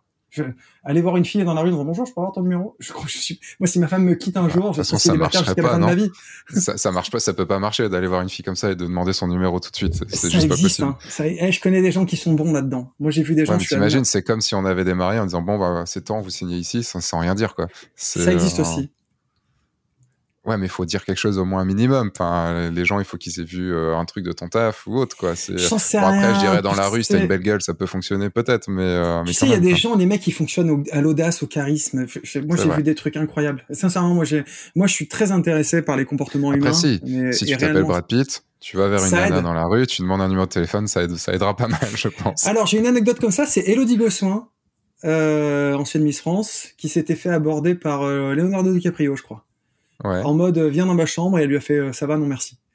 Et euh... oui, mais là c'était euh, ton numéro versus viens dans ma chambre, c'est quand même un peu différent. Et, blague à part, euh, elle s'était fait conspuer certainement par toutes ses copines. Tu te rends compte quand même? Je dis mais je veux pas être une énième nana, tu vois. Je veux dire, je, je, si t'es venu me chercher pour moi vraiment, qui m'avait chassé pendant longtemps, peut-être je me serais laissé faire. Mais là le côté genre, hey, je suis Leonardo, je suis à la chambre 12, c'est non. Et, euh, et, je trouve ça, je trouve ça fun. Mais euh, non, non, mais réellement. Pas la chambre de Leonardo DiCaprio à tout le monde, s'il te plaît. Ah écoute, il a vieilli depuis. Il intéresse beaucoup moins les foules, peut-être. Ah, il est beau gosse encore. Il est beau gosse encore. Plus de thunes encore. Est-ce que l'argent c'est une priorité? Est-ce qu'on ne serait pas plus heureux dans un monde où les gens sont heureux? Est-ce qu'on devrait pas indexer notre bonheur sur, le... enfin notre, notre plaisir, enfin notre notre notre valeur sur le bonheur et pas sur l'argent? Je sais pas. Je sais un truc un truc galvaudé. Hein, l'argent fait pas le bonheur, mais il y contribue beaucoup. C'est-à-dire que quand t'as pas de, quand t'as pas le, quand t'as pas le problème de savoir comment tu vas payer tes factures à, tes factures à la fin du mois, t'es quand même un peu plus heureux. En tout cas, moi, je suis un peu plus heureux depuis que je sais, je sais que j'ai pas de problème pour euh, si j'ai un, si un jour une facture qui arrive plutôt que ou un truc qui tombe en panne. Ouais, mais c'est à partir de quand ou jusqu'à quand? C'est ça l'idée en fait. Après, c'est savoir. Ça, c'est une autre histoire. L'idée, c'est de se fixer un chiffre qui te permet de vivre en fonction de ce que tu as envie. Tout à fait et d'accepter de t'arrêter là. En vrai, parce que enfin, clairement le côté être multimilliardaire, moi ça m'excite pas quoi. Je veux dire réellement, alors ouais, gagner plus d'argent pour pouvoir plus voyager, ouais, ok, ça ouais. Bah après jusqu'à un certain point ou pas à n'importe quel prix. Moi j'ai refusé des gros mariages avec des grosses prestats juste parce que je le sentais pas.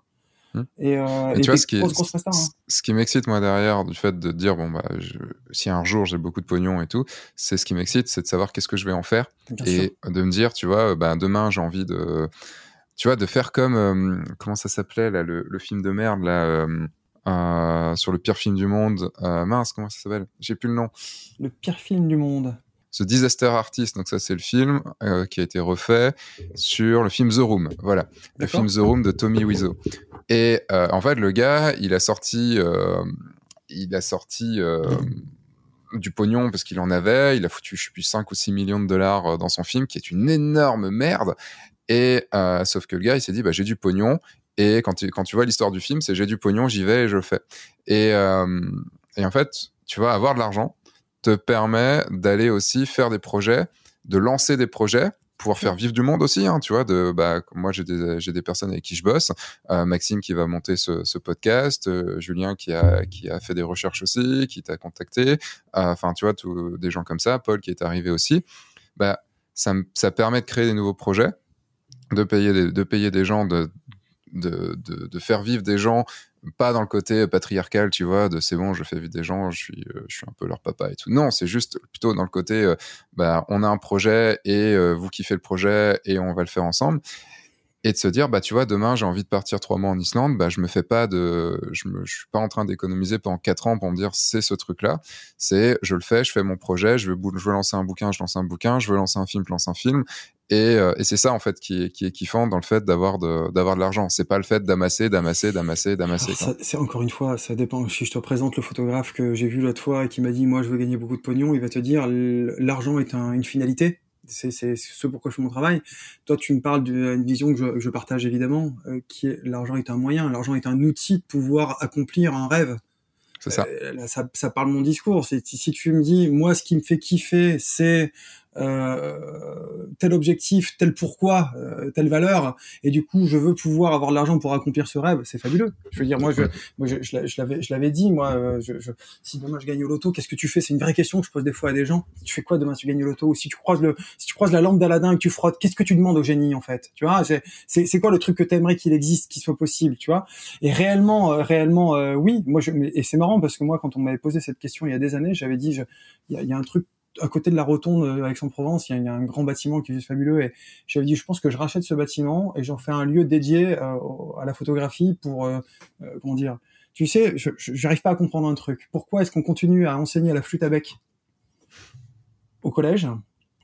Alors qu'on n'enseigne pas la photographie Enfin, je, je- j'arrive pas à comprendre aujourd'hui dans le monde d'aujourd'hui où la photo fait partie de tout. Hein, C'est-à-dire t'as besoin de ta vitrine sur internet, t'as besoin de ton savoir-faire. Pourquoi est-ce qu'on n'explique pas, ne serait-ce qu'à comment gérer des photos avec un téléphone portable, la composition, le cadrage, la lumière, la base?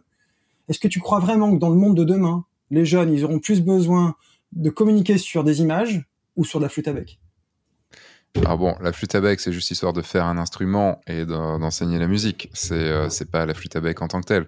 C'est euh, pas bien plutôt- enseigné la musique quand même. Alors je fais un petit hommage à Jean-Christophe Keck. Jean-Christophe Keck, c'est un orchestre, c'est un, un chef d'orchestre passionné de Jacob Offenbach qui a été mon prof de musique en quatrième. Ce mec-là m'a fait révolutionner ma vision de la musique. Je lui dois beaucoup. Euh, c'est un des mecs qui est le premier a compris que j'étais un peu différent et qui m'a dit OK, écoute cette musique, raconte-moi une histoire. Qu'est-ce que ça t'a raconté comme histoire? Je lui ai écrit un truc, il m'a dit OK, parfait, t'as tout compris. Là, tu te dis, ah ouais, c'est ça en fait la vraie vie. C'est qu'en fait, quand t'écoutes les violons, ça peut être le petit matin, et puis quand t'entends des basses derrière, c'est quand il y a un truc un peu dur. Et, et en fait, la musique te raconte une histoire. J'avais 14 ans à l'époque, hein, tu vois. C'est un des premiers qui a voulu m'écouter, tu vois, et qui m'a donné les moyens d'accepter qu'il y avait d'autres choses différentes à côté, et que voilà, c'est pas parce que c'est de la musique classique et qu'à l'époque j'écoutais du hard rock que pour autant je pouvais pas être sensible et touché par autre chose. Voilà. Et enseigner la musique, euh, je veux bien aujourd'hui. Enfin, je sais pas comment c'est enseigner la musique aujourd'hui, mais moi, dans mon cursus, moi, j'adore la musique. Ça fait partie de ma vie au quotidien. Euh, D'ailleurs, quand tu quand on s'est connecté, il y avait de la musique. J'ai dû couper mon, musique et tout.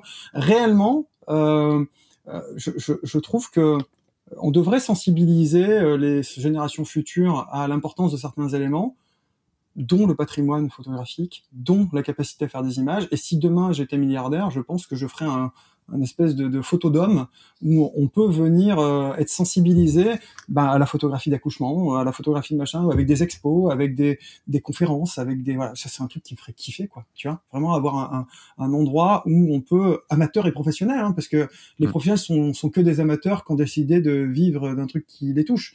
Parce que moi, je continue à être amateur de photographie au sens j'aime la photographie. Oui, tous les professionnels ne sont pas, ne sont pas, n'ont pas gardé leur âme d'amateur. C'est malheureux, mais. Bah, je sais pas si c'est malheureux, c'est un choix en fait, c'est leur choix de vie. Mais c'est vrai que moi, moi, le jour où j'aurais pu mon âme d'amateur, je pense que je changerais de métier, justement, en effet. Mmh. Complètement. Euh, on va passer sur les trois dernières questions. Trois dernières questions parce qu'on a débordé large. Vas-y. On a, on a c'est pas le, le, max. Le max que j'ai pu faire, c'est avec Pascal Délé. Et, euh, et comme Alors si Pascal il a fait mieux, c'est quoi? Si Pascal, attends, j'envoie un texte à Pascal. Si Pascal il a fait mieux, je vais faire. Non, je, plaisante. Non, mais Pascal, Pascal, il respecte pas les délais, donc c'est le problème. Oh, c'est, oh, elle est belle celle-là. Lève les bah, pieds, ça vole bas. si t'écoutes son podcast, tu comprendras pourquoi. Euh, il y a trois donc questions que je pose à la fin euh, des, euh, des podcasts. La première question, c'est vu qu'on n'a pas du tout parlé matos et que c'est rare de toute façon que je parle matos, quel est ton objectif favori? Donc je parle bien du matos euh, que tu utilises en mariage. Tu, tu es, es au courant de quel est mon statut, moi? Euh, Non, mais réellement. Bah, je, sais, on est, on n'est pas très loin l'un de l'autre de ce côté-là. moi, je euh, suis. mon objectif favori en mariage, je, suis fou amoureux de mon 70-200 de 8. Ok. Voilà. Que tu utilises en 70 et en 200 ou que en fait que j'utilise en 70 et en 200 mais que j'essaye souvent d'utiliser à 200 c'est un objectif qui me permet d'être discret toujours dans mon approche à essayer de capter le moment, etc., etc. Déjà qu'il y, a un rendu esthétique que j'adore, hein, on va pas se mentir, qui est très chouette, qui est efficace, qui est redoutable en termes de, en termes de, en termes de, de, rendu esthétique, d'autofocus, de vélocité, etc. Donc franchement, je le trouve, c'est un truc en qui j'ai confiance, vraiment. J'ai besoin d'avoir confiance en mon matériel euh, et que je trouve excessivement adapté. Alors en mariage, rapidement, rapidement, moi j'ai deux boîtiers systématiquement. J'ai souvent un 16-35 d'un côté et un 70-200 de l'autre. Euh, le grand écart. Et quand je peux pas ou quand j'ai pas envie du 1635, j'ai un 24-70 de 8. Mais concrètement, j'essaye d'avoir une plage focale très longue. Je travaille pas en focale fixe. Et donc, du coup, ça me permet d'avoir, je livre mes photos dans l'ordre où elles ont été livrées. Donc, ça me permet d'avoir des différentes échelles de plan. Parce que j'aime la Tu livres tes photos dans le sens dans lequel elles sont livrées. C'est logique. Dans le sens où elles sont été, j'ai dit ça? Ah merde, oui. je, je livre mes photos dans le sens où elles ont été prises, dans le sens où elles ont été déclenchées déclenché. Euh, j'ai mes deux boîtiers qui sont synchronisés et donc du coup j'ai les photos qui arrivent dans l'ordre où elles ont été prises. Donc j'essaye d'avoir des échelles de lecture comme quand tu regardes un film, une série avec des voilà. Donc c'est vrai que ça me permet d'avoir du grand angle, des trucs plus serrés, tout ça. Et mon 70-200 me permet d'aller focuser sur le détail de l'histoire qu'on voit pas sur le grand angle. Donc j'aime beaucoup mon 70-200. Ok. Quel est, euh, si tu, parmi tes, tes 12 ans de, mariage et tes, donc tes nombreux, très nombreux mariages, euh, quel est ton moment favori? Est-ce que tu avais eu, est-ce que tu as un moment dans toutes ces saisons? Je sais que c'est compliqué, que c'est une question compliquée. on va dire le premier moment, tu m'as raconté des anecdotes dans ton, dans ton questionnaire. Euh, quel est pour toi le moment que tu as le plus kiffé dans toute ta carrière, et je parle bien d'un moment et pas d'un ah instant précis, et pas d'un moment dans un de genre les préparatifs ou autre. C'est alors clairement, il y a un moment qui pour moi est génial, mais enfin j'ai une réponse. Oui. D'habitude j'ai jamais de réponse. Non, c'est moi j'en ai un qui est clair, net et précis. Euh, j'ai une de mes mariées qui vit à l'étranger, qui me dit à mon mariage, mon père, ma sœur vient. Hein. Par contre, faut que tu saches que ça fait 15 ans que mon père et ma sœur ne se parlent plus. Euh, parce que ma sœur est en couple avec une dame et que mon père n'accepte pas ça. Et que bah voilà, c'est sa croyance, il est comme ça. Et donc du coup, faut que tu saches que euh, ils se sont pas vus, on sait pas comment ça va se passer. Donc la photo de famille, euh, je sais pas s'il acceptera, s'il acceptera pas. Elle a priori sur le papier, elle est pas fâchée, mais bon euh, voilà, ils sont plus adressés la parole. Mais lui de son côté, on sait pas à quel point il a remonté parce que plus personne n'a lui parler parce que le jour où il a appris, il s'est mis en colère, il a quitté la pièce, il a dit pas de ça chez moi, dégage de chez moi, je veux plus te parler. C'était super dur ok, bah ambiance quoi. Arrive l'entrée à la cérémonie, c'était un mariage donc qui avait eu lieu à l'étranger euh, pour le civil, enfin pour leur partie, donc c'est une cérémonie juste religieuse, donc tu sais comment ça se passe dans ces moments-là. Souvent, tout le monde est déjà à l'intérieur, la mariée arrive en dernier, tatati tatata. Donc la mariée arrive avec son père, elle arrive au bout de l'allée. Moi, je suis là, j'ai mon marié, ma mariée, tatati tatata, et je constate que la seule place disponible, c'est à côté de la sœur, qu'il n'avait pas revue depuis. Euh, parce qu'il l'avait pas vu avant? Là, je vois le truc, euh, donc je photographie le marié, la mariée, la mariée voit pas le truc. Je vois le papa qui va pour s'asseoir et qui se retrouve sur le banc de la famille avec, ben, ils jettent un regard, ils se regardent tous les deux, euh, il y a une espèce de moment de gêne, ils s'assoient, ok. Je regarde ce qui se passe, ben, ils restent chacun de leur côté bien loin l'un de l'autre. La cérémonie se passe, et à un moment dans la cérémonie, il y a les trucs un peu sur le partage, la prière universelle, tout ça, tout ça, tout ça. Et je vois le papa qui me fait ça. Enfin, j'en ai des frissons. Je, je, vois le papa qui me fait ça, l'autre qui la regarde comme ça, genre, euh, tu es en train de faire ce que je pense, tu vois Il la regarde du genre, ouais, c'est genre, euh, bon, peut-être qu'il est temps que ça passe à autre chose, mais pas un mot, tu vois, ils sont dans la cérémonie, elle pose sa tête sur son épaule, et j'ai une photo qui est banale pour tout le monde, avec un papa qui tient sa fille par l'épaule avec la petite qui a la tête sur l'épaule, que j'ai pas, que ma mariée n'a pas vu parce qu'elle était d'eau à ce moment-là, etc., etc., que je me suis bien gardé de lui cacher jusqu'à ce que je lui découvre un truc. Et quand elle a vu la photo, c'est le truc le plus historique de son mariage. Tu vois ce que je veux dire? On parle de patrimoine, on parle de choses qui comptent, du virage du jour où bon voilà, les problèmes d'ego vont passer et puis l'acceptation de chacun, etc. Le retour de l'unité d'une famille et c'est une des photos qui a aucune utilité sur euh, entre guillemets mon book sur les concours qui n'a aucune valeur pour le reste du monde mais qui est une des photos qui a certainement le plus d'importance dans le patrimoine de cette famille. Et c'est pour ça que je fais ce métier et c'est un des moments que j'aime le plus. Parce qu'on connaît l'intimité des gens et on peut raconter mm. cette morceau d'histoire. Et peut-être qu'un jour cette photo témoignera du moment où ils se sont réconciliés et peut-être que cette euh, euh, les enfants les petits enfants de cette famille seront capables de regarder le truc en disant voilà bah, c'est le moment où notre famille s'est reconstruite sur une seule unité et voilà donc c'est le moment que j'aime particulièrement dans, mon parcours. C'était il y a quelques années maintenant, mais, mais ça reste un des souvenirs les plus ancrés de mon histoire. Super. Et dernière question. Euh, toi qui as du coup fait évoluer ton activité pendant, pendant ces 12 dernières années, où est-ce que tu penses être, où est-ce que tu voudrais être, où est-ce que tu rêves d'être dans 5 ans? Au Bahamas. Euh... pourquoi pas hein. Bora Bora. Colanta ou à Pékin Express avec ma fille. Euh... Il faut bouffer des chenilles. C'est un objectif. Faut bouffer des chenilles. C'est pas possible. Euh, ah, ils ont pas bouffé de chenilles à Colanta. En tout cas, pour l'instant, ils ont ah, pas bouffé de chenilles pour le dernier. Ah, mais ma fille, elle aimerait bien faire Pékin Express avec moi. Si Stéphane Rothenberg nous écoute, moi, je suis, je, suis partant. S'ils font une version parent-enfant, moi, j'y vais. Euh... Moi, je pense que c'est faisable. Eh, écoute, euh, il faudrait qu'elle soit majeure. Elle a 9 ans pour l'instant. Ouais. Pour l'instant. Et quand elle aura 10 ans de plus, moi, j'aurai les genoux cagneux. Donc, voilà. Euh... Où est-ce que je me vois dans 5 ans? Je me vois heureux je sais pas dans quoi, mais je me vois heureux parce que de toute le jour où ça me gonflera, je ferai autre chose. Donc euh, réellement, euh, ça c'est la réponse euh, un peu poétique qui est pas qui répond pas à ton truc. Sincèrement, je me vois pas dans autre chose que de la photographie parce que j'aime vraiment trop fort ce que je fais. Maintenant, mhm. peut-être que demain il y a un virage dans ma vie qui va me changer, mais aujourd'hui ça, se passe bien pour moi. Voilà, je, je, je, travaille, euh, euh, je travaille avec des marques qui me font confiance et qui me donnent l'opportunité de vivre des choses incroyables. Je travaille avec des clients qui me font confiance et qui me permettent de vivre des choses incroyables. Je vois dans les yeux de ma fille et dans les yeux de ma femme des étincelles euh, à chaque fois qu'elle me voit travailler ou qu'elle voit mon travail ou ma réussite, etc., etc. Je je suis jamais satisfait de mes photos, c'est un vrai problème. Je vois des défauts partout dans ce que je fais, mais pour autant régulièrement, je me dis, eh, c'est beau ça quand même. Ça, c'est, c'est quand même stylé. Ça me nourrit émotionnellement, ça me nourrit humainement. Euh, je pense que je ferai encore des mariages à ce moment-là parce que c'est suffisamment prêt pour que je me vois pas m'arrêter tout de suite. Euh, je pense que je ferai plus de portraits, plus de photos parce que je prends un vrai plaisir. Parce que dans le mariage, dans mon approche documentaire, je photographie ce qu'on me donne et parfois je suis frustré de pas dans ma démarche à moi de pas forcément vouloir intervenir. Je suis frustré que le moment se passe pas. Ça doit arriver aussi ce moment où tu dis allez vas-y approche-toi approche-toi approche-toi approche-toi approche-toi. Et en fait merde, voilà. Tu vois ce truc voilà. T'attends que ça se passe et tu tu, tu pries un peu là où tu sais t'es dégage dégage dégage dégage dégage dégage parce qu'il y a un mec qui est devant voilà. Et tu veux pas intervenir mais tu attends que ça se passe voilà. il y a une phase de frustration. C'est un bon petit coup dans les genoux il se il se, il se couche et c'est fini hein. ça peut. Ça peut. Ça peut. Une, une même après moi avec mon physique moi je fais pas la violence. Je peux pas me permettre. J'ai pas la, force physique pour répondre.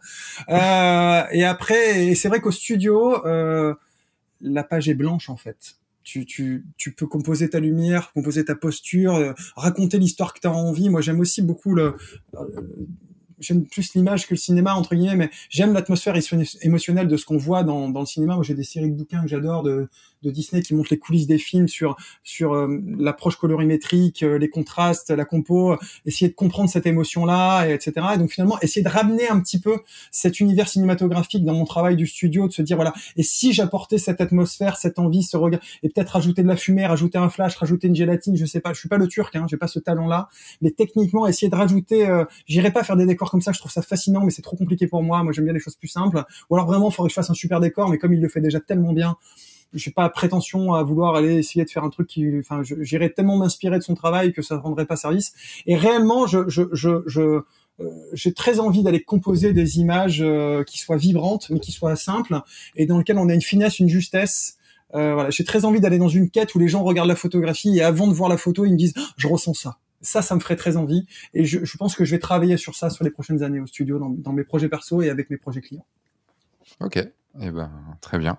C'est, on va voir, on verra dans 5 ans. on en reparle dans 5 ans. mais ouais, on, se voit, un verre dans 5 ans et on regarde si j'ai avancé là-dessus. Carrément, ou si ce podcast existe encore. Mais avec plaisir. Euh, on sait pas, dans 5 ans, je sais tellement pas où je serai que, que, que c'est compliqué de savoir euh, comment vont évoluer les choses. Mais déjà, tu vois, il y a, il y a 10 ans, je savais pas que j'allais créer une, une, chaîne YouTube qui allait m'amener là où je suis maintenant. Donc, euh, c'est euh, les choses changent, changent beaucoup. Ouais, mais en même temps, tu fonctionnes aussi un peu comme moi à l'instinct et à l'envie, et tu fais des choses qui te font vibrer, et tu te donnes beaucoup de temps à des choses qui te font vibrer et qui nourrissent tes valeurs. Et je pense que c'est bien en fait. C'est ça qui nous fait grandir. Tu parles d'Inception, on a planté la graine on grandit là-dedans, et c'est top. Tu crées des, tu vois des opportunités. Et euh, c'était, j'étais un à une inauguration à Marseille la, la semaine dernière et il y avait un, un, c'était de Harplex donc c'était un mmh. cinéma cinéma concert et euh, exposition et restaurant et, euh, et, il y avait un concert d'André Manoukian et euh, et de China Moses et, mmh. euh, et André comme ça il enfin il dit que alors, je sais pas si c'est de lui ou si c'est je crois qu'il avait eu de quelqu'un d'autre c'est que la chance c'est euh, savoir saisir un, un cheveu qui vole dans le vent Ok. Tu vois? Et, euh, et qu'il y, qu y, a des gens, il y a des touffes de cheveux qui passent devant eux. Ils, ils verront jamais rien, ils arriveront jamais à le saisir. Alors qu'avec de l'entraînement, bah, ce cheveu, on arrive à le saisir dans le vent.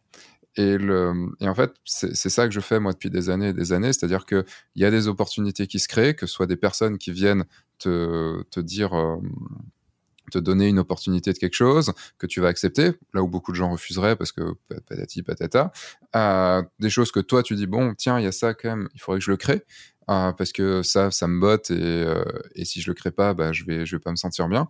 Enfin tu vois toutes ces opportunités c'est peut-être le bon moment, pas le bon moment, enfin faut le faire tout ça et tu vas aller dans comme quand j'ai lancé le guide du photographe de mariage, quand euh, j'ai rencontré Léa et que euh, Léa Torrieri et que du coup j'ai pu écrire le bouquin euh, du guide du, enfin le bouquin du photographe de mariage chez Erol, que y a eu des choses qui se sont passées, enfin n'importe quand, que quand on s'est croisé, je t'ai dit tiens hop c'est bon, on va se faire un podcast. Enfin tu vois il y a des, choses comme ça, que ces opportunités un, que ce soit des petites opportunités ou des très grosses opportunités qui peuvent te changer la vie, bah, c'est se dire, je suis ouvert et j'y vais. Ouais, mais c'est, euh, il faut oser, hein. Tu sais, c'est, faut oser se jeter sur des trucs, faut oser accepter des défis, il faut oser. C'est pas toujours facile, hein, mais, mais c'est vrai que ça nous porte là où ça nous porte et. Euh... Faut oser tout en réfléchissant quand même un minimum de pas se, de pas se foutre en l'air à cause de, à cause de quelque chose. Faut mesurer la prise de risque en se disant que, et puis finalement, encore une fois. Euh, on, on, a souvent, c'est culturellement c'est très français, on nous apprend que l'échec est le mal, mais en fait en réalité ça fait partie de l'histoire. Hein. On, on, se plante et on reprend. Euh, tiens, je, je, juste, je fais une, une j'aime bien les citations, tu sais, mais réellement, Walt Disney avait attrapé les, les, les mecs qui, qui, ont créé euh, l'univers Disneyland et l'univers Disney, c'est les Imagineers, hein, c'est les, ingénieurs de l'imaginaire, ce qu'ils appelaient les Imagineers. Et, euh, et, je me souviens d'une anecdote où euh, un jour il avait attrapé un gars en disant toi ce que tu fais ça marche euh, à peu près tout le temps. Si tu continues comme ça, je vais te virer. Parce que si tu réussis plus de 50% de ce que tu entreprends, c'est que tu prends pas assez de risques. Mm. Et je trouve ça plutôt fun comme démarche de se dire, ok, pousser les gens à se planter parce que c'est en se plantant qu'on crée de la magie. Et, euh, et, et parce qu'à côté de ça, ben on fait des trucs qui sont pas censés marcher et qui des fois fonctionnent. Et c'est Mark Twain, hein, c'est il croyait, il, semblait pas, enfin, il pensait, il savait pas que c'était impossible, alors ils l'ont fait. Le fait d'aller vers un truc en se disant, ça marchera peut-être pas, mais euh, mais en tout cas j'aurais essayé. Hein, euh, c'est Vianney, ça aussi. Il y a des citations partout. mais réel, réellement, c'est, je trouve que c'est intéressant d'oser. Il faut mesurer la, ce qu'on perd si on se plante ne faut pas mettre en péril sa vie, euh, voilà. Mais réellement, euh, le dans, dans, dans, dans, un truc entrepreneurial, on prend pas beaucoup de risques. On risque de perdre un peu de temps, peut-être un peu d'argent, mais dans l'ensemble, on prend pas beaucoup de risques. Hmm. Bah, c'est savoir le savoir globalement si le risque en vaut la chandelle ou pas. C'est comme, enfin, c'est de se dire quand tu actionnes le levier de la du bon manchot, euh, tu dis bon, est-ce que est-ce que ou alors même au, poker, tu dis je fais tapis, euh, j'ai combien de, de chances statistiquement au pourcentage statistiquement parlant de gagner et euh, et surtout à quel point ça peut changer ma vie quoi si je, si je le réussis. C'est tout à fait, euh, je suis tout à fait d'accord et je comprends et je continue d'encourager cette démarche. Continue à faire ça parce que mine de rien, le parcours euh, que tu as, il est juste fascinant et euh, j'ai hâte de voir les nouveaux projets que tu vas nous lancer. ça, moi aussi. Ouais, c'est cool, c'est super intéressant.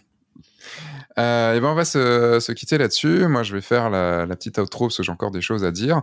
Euh, où est-ce qu'on peut te retrouver avant de Où est-ce qu'on peut te suivre? Est-ce que tu as un endroit euh, spécifique où on peut te, aller euh, te découvrir euh, et, suivre ton actualité. Venez boire des cafés au studio déjà, parce que je suis sympa en vrai. Euh, où est-ce qu'on peut me, retrouver? Bah, J'ai comme tout le monde des comptes sur les réseaux sociaux. Alors en effet, sur le mariage, c'est tout communiqué sous le nom de Thibaut Chap. Euh, donc thibautchap.fr pour mon site, Thibaut Chap sur, sur, sur Instagram, on va parler d'Instagram seulement. Et pour le travail sur le studio, sur studiochap.fr et sur le studio Chap sur Instagram aussi pareil, tout simple, euh, voilà. Et puis, euh, et puis moi, j'ai hâte de voir les gens aussi en vrai, hein, sans, sans, sans, mentir. Il y a des conférences qui vont revenir, la Bodaf cette année. je serai à Bodaf cette année, donc je, je, vais revoir du monde. Euh, et puis il y a des, il y a des événements. on parlait un peu de Nikon tout à l'heure. moi, je participe forcément aux événements de Nikon que, je salue d'ailleurs. Et, et, donc, je te vois la semaine prochaine ou pas? Tu es là Ben, on se voit la semaine prochaine. Je suis ravi de savoir que tu y es. Ouais. Euh, donc il serait donc forcément les photographes invités. Ouais, vas-y, vas-y. Pour que pour les parce que comme le podcast sortira, après, c'est une une soirée donc sortie du Z9 euh, sur les toits de Paris. Euh, voilà, bon, je me suis dit qu'il y avait peut-être des petits fours à manger. Donc c'est un chouette moment. Ouais, le Z9 c'est quand même un bel outil. Je sais pas si tu as eu la chance de jouer avec ou pas encore, mais j'ai Nicolas me l'a amené sur la à la sortie de mon livre chez Erol. Euh, c'est pas, c'est clairement pas pour moi, mais euh, mais c'est vrai que c'est une belle bestiole. C'est un outil. Alors moi, par rapport à ma pratique de la photographie de mariage, pour moi, c'est une révolution pour moi. Mais euh, mais réellement, parce qu'il est ultra rapide. Il a un autofocus qui est redoutable. Rien que ça. je vais pas faire, je suis pas là pour faire une page de pub, hein, vraiment. il a juste pour parler que de ça, il a un autofocus qui pour moi est redoutable et qui va me permettre de me concentrer sur ma créativité sur les moments et plus forcément sur la technique. Le fait de, de faire suffisamment confiance à l'outil pour pouvoir me concentrer sur ce qui a de la valeur, pour moi, c'est du bonheur. Et pourtant, j'étais très réticent à passer à l'hybride, etc., etc., parce que j'avais peur de perdre le plaisir, parce que j'avais peur de, de, faire confiance, parce qu'on photographie pas exactement de la même manière à l'hybride comme on photographie, voilà. Et je trouve qu'ils ont vraiment bien bossé le, le confort, l'ergonomie, la personnalisation et cet mm. autofocus qui est redoutable. Enfin moi pour moi j'ai été choqué par l'autofocus et donc j'ai hâte de jouer avec dès cette saison euh, parce que c'est fabuleux.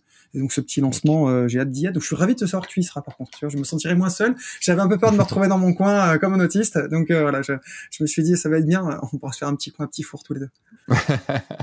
petit four champagne. Donc voilà, mais les photographes, sachez que s'il y a des rencontres, quelles qu'elles soient, je sais qu'il y a des événements qui sont prévus. La fédération, je salue aussi la FFPMI évidemment. On va avoir des rencontres photographiques en physique. On avait lancé les Zoom Qui ont rencontré les gens. Euh, voilà, on va faire ces zooms physiques. Voilà, on commence à Marseille là en début d'année, et puis on va les faire tourner partout en France. Donc moi, je vais essayer de me déplacer un peu pour rencontrer du monde parce que je suis convaincu que c'est comme ça aussi qu'on progresse et qu'on s'enrichit ensemble. Donc, euh, donc je serais ravi de vous rencontrer euh, et d'échanger avec vous. Voilà, n'hésitez pas à venir me parler. Je, kiffe toujours rencontrer des nouvelles personnes. Eh ben, le, le rendez-vous est pris. Merci Thibaut pour ces deux heures et demie et, euh, et puis bah, à très vite. Merci beaucoup pour ton, pour ton invitation et pour ce moment. À bientôt. Un grand merci à toi Thibaut de t'être livré dans ce podcast. Et je crois que livré, eh bien c'est le mot. Tu as beaucoup parlé, tu as presque fait le podcast à ma place.